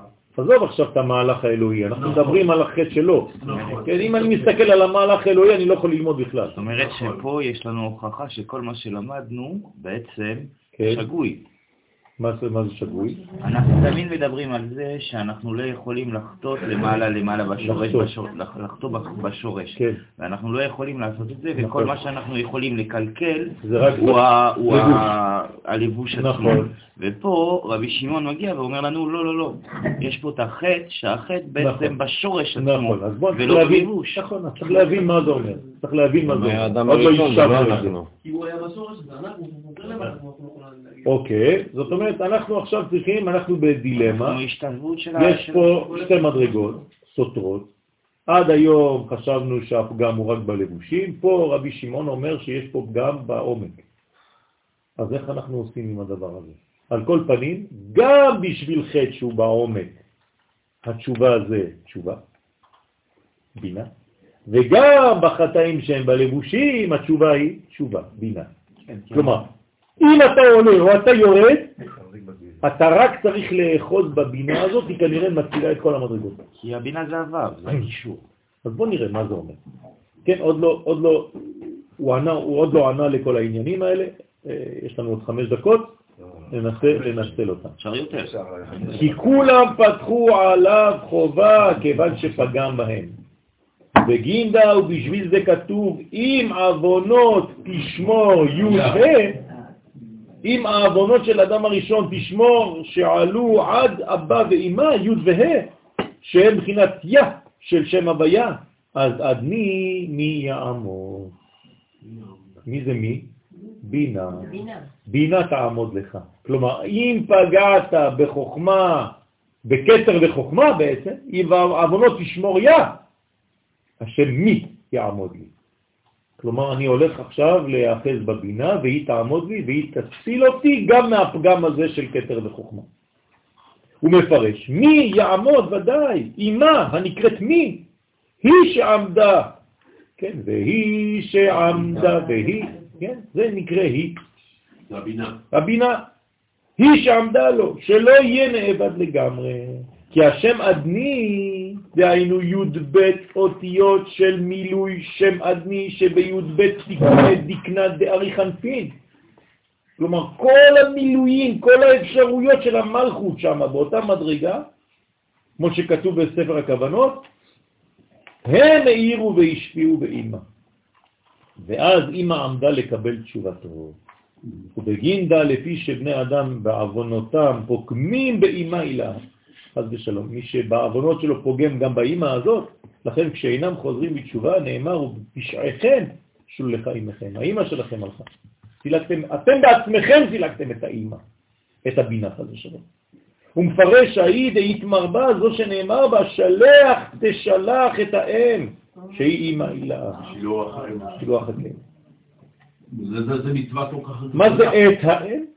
עם האם. יחד עם הסילוק שלך, גם האם סולקה. את. לאז גאה שכינתתתה עימה. מילת את באה לרבות את השכינה התחתונה, שגם היא נשלחה עימה בעוונות התחתונים. כלומר, כולם מסולקים, חד ושלום. ואמר עוד עם העילה שהיא בינה, שדרכה לעלות מן באבא אנפין. קמת באדם עמדה בפרץ לחלות פני אריך אנפין, לכפר על עוונו של אדם הראשון שפגם בו. למרות הכל, אימא הילה הצילה, עמדה בפרץ והצילה את אדם הראשון מהחטא שהוא פגם במדרגות העליונות יותר. כלומר, מדרגה תחתונה, כאן בינה, הצליחה לשכנע את המדרגות העליונות של אריך אנפין ואבא חוכמה, שאדם הראשון לא ימות באופן טוטלי, שיש תקווה. תראו איזה כוח של האימא הראשונה בהיסטוריה שנקראת בינה, מה היא עשתה שם. היא נתנה פתח וחיים לכל העולם. אז לא היה- כן, לא היה שילוב. אז מה? אז לא לא נכון, כלומר היא בעצם שמרה שלא יהיה סילוק טוטלי של המדרגות. כלומר היא שמרה על מה? זה כמו אימא שהולכת לאבא ומשכנעת את אבא, אל תעניש את הבן. תשמע, הוא קטן, הוא חמוד, תן לו לגדול, ואבא, למרות שהוא גבוה מאימא, אומר, טוב, בסדר, בשבילך. נכון. כלומר, יש מדרגה כאן, שהיא מאוד מאוד מאוד מאוד צריך להבין אותה מבחינה פסיכולוגית, אפשר פה ללמוד שנה וחצי. כן, מה זה אומר? בסדר? ואימא תתה, שהיא המלכות, עכשיו, מה קורה לאימא התחתונה שהיא המלכות? בינתיים אנחנו מדברים על אימא הילה, שהיא התשובה. מה קורה עם המלכות? בהבל עמדה בפרץ לחלות פני הבינה, לכפר עוונו של הבל. זאת אומרת, מי כיפר על עוונו של האדם הראשון? מי כיפר על עוונו של הבל? אמא תתאה.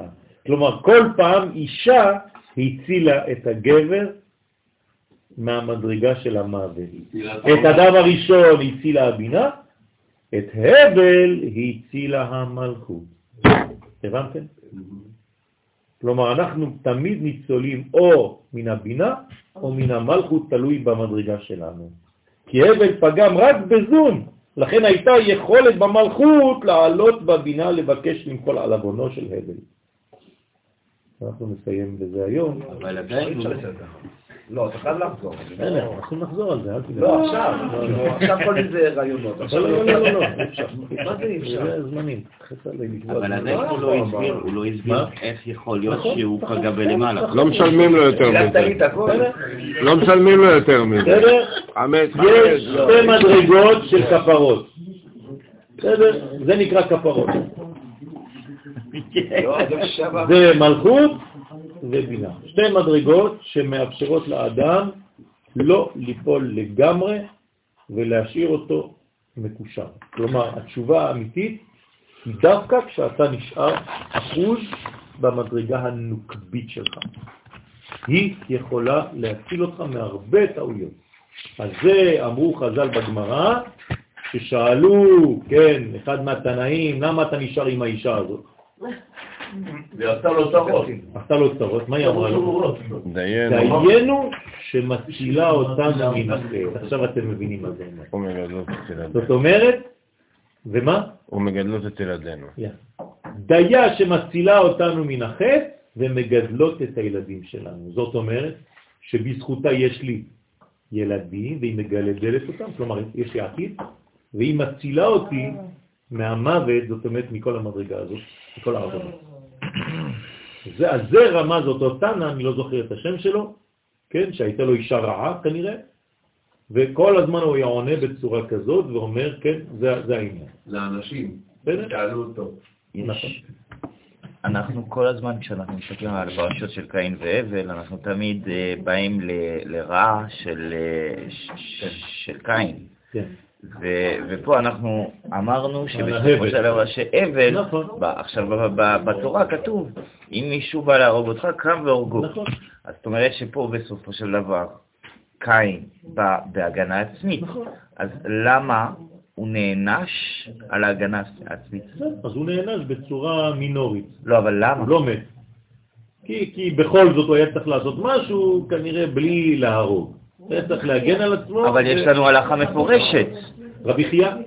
אוקיי. אבל יש- כן, אז זהו, זה רבי חייא. יש לנו הלכה מפורשת. הלכה. מפורשת שאומרת לנו, אם מישהו בא להרוג אותך, תקום תהרוג אותו. כן, נכון, נכון. אז כנראה שיש מדרגה שם שאנחנו עוד לא פיתחנו, מה בדיוק רצה לעשות הבל.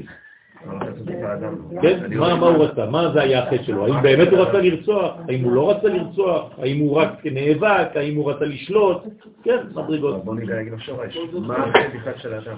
מה החטא של אדם הראשון? כן, זה אז, כי זה משפיע על הילדים וזה משפיע עליהם בחיים שלנו. החטא? של אדם הראשון זה לגעת בדת במקום לגעת בחיים. כלומר, מה שמשך אותו זה החלקים העליוניים, ולא דאג להיות בחיים הפשוטים, במדרגה הפשוטה, כלומר אשתו. הוא דאג יותר מדי לחוכמה ולא מספיק לחיים. כלומר, כשהדעת גוברת אצלך ואתה לא מספיק חי את הדברים, זה כבר גם החטא. אז מי יציל אותך? החיים עצמם.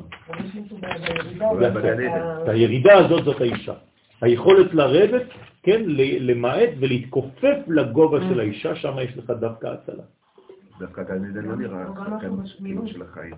גן עדן? גן עדן זה לא נשמע אחרת, שהוא... מדרגה אחרת. זה גן עדן זה מדרגה אחרת, נמוכה יותר מארץ ישראל זה להבין. בחיים, זה היה זה להיות מפריע. מסולק מגן עדן.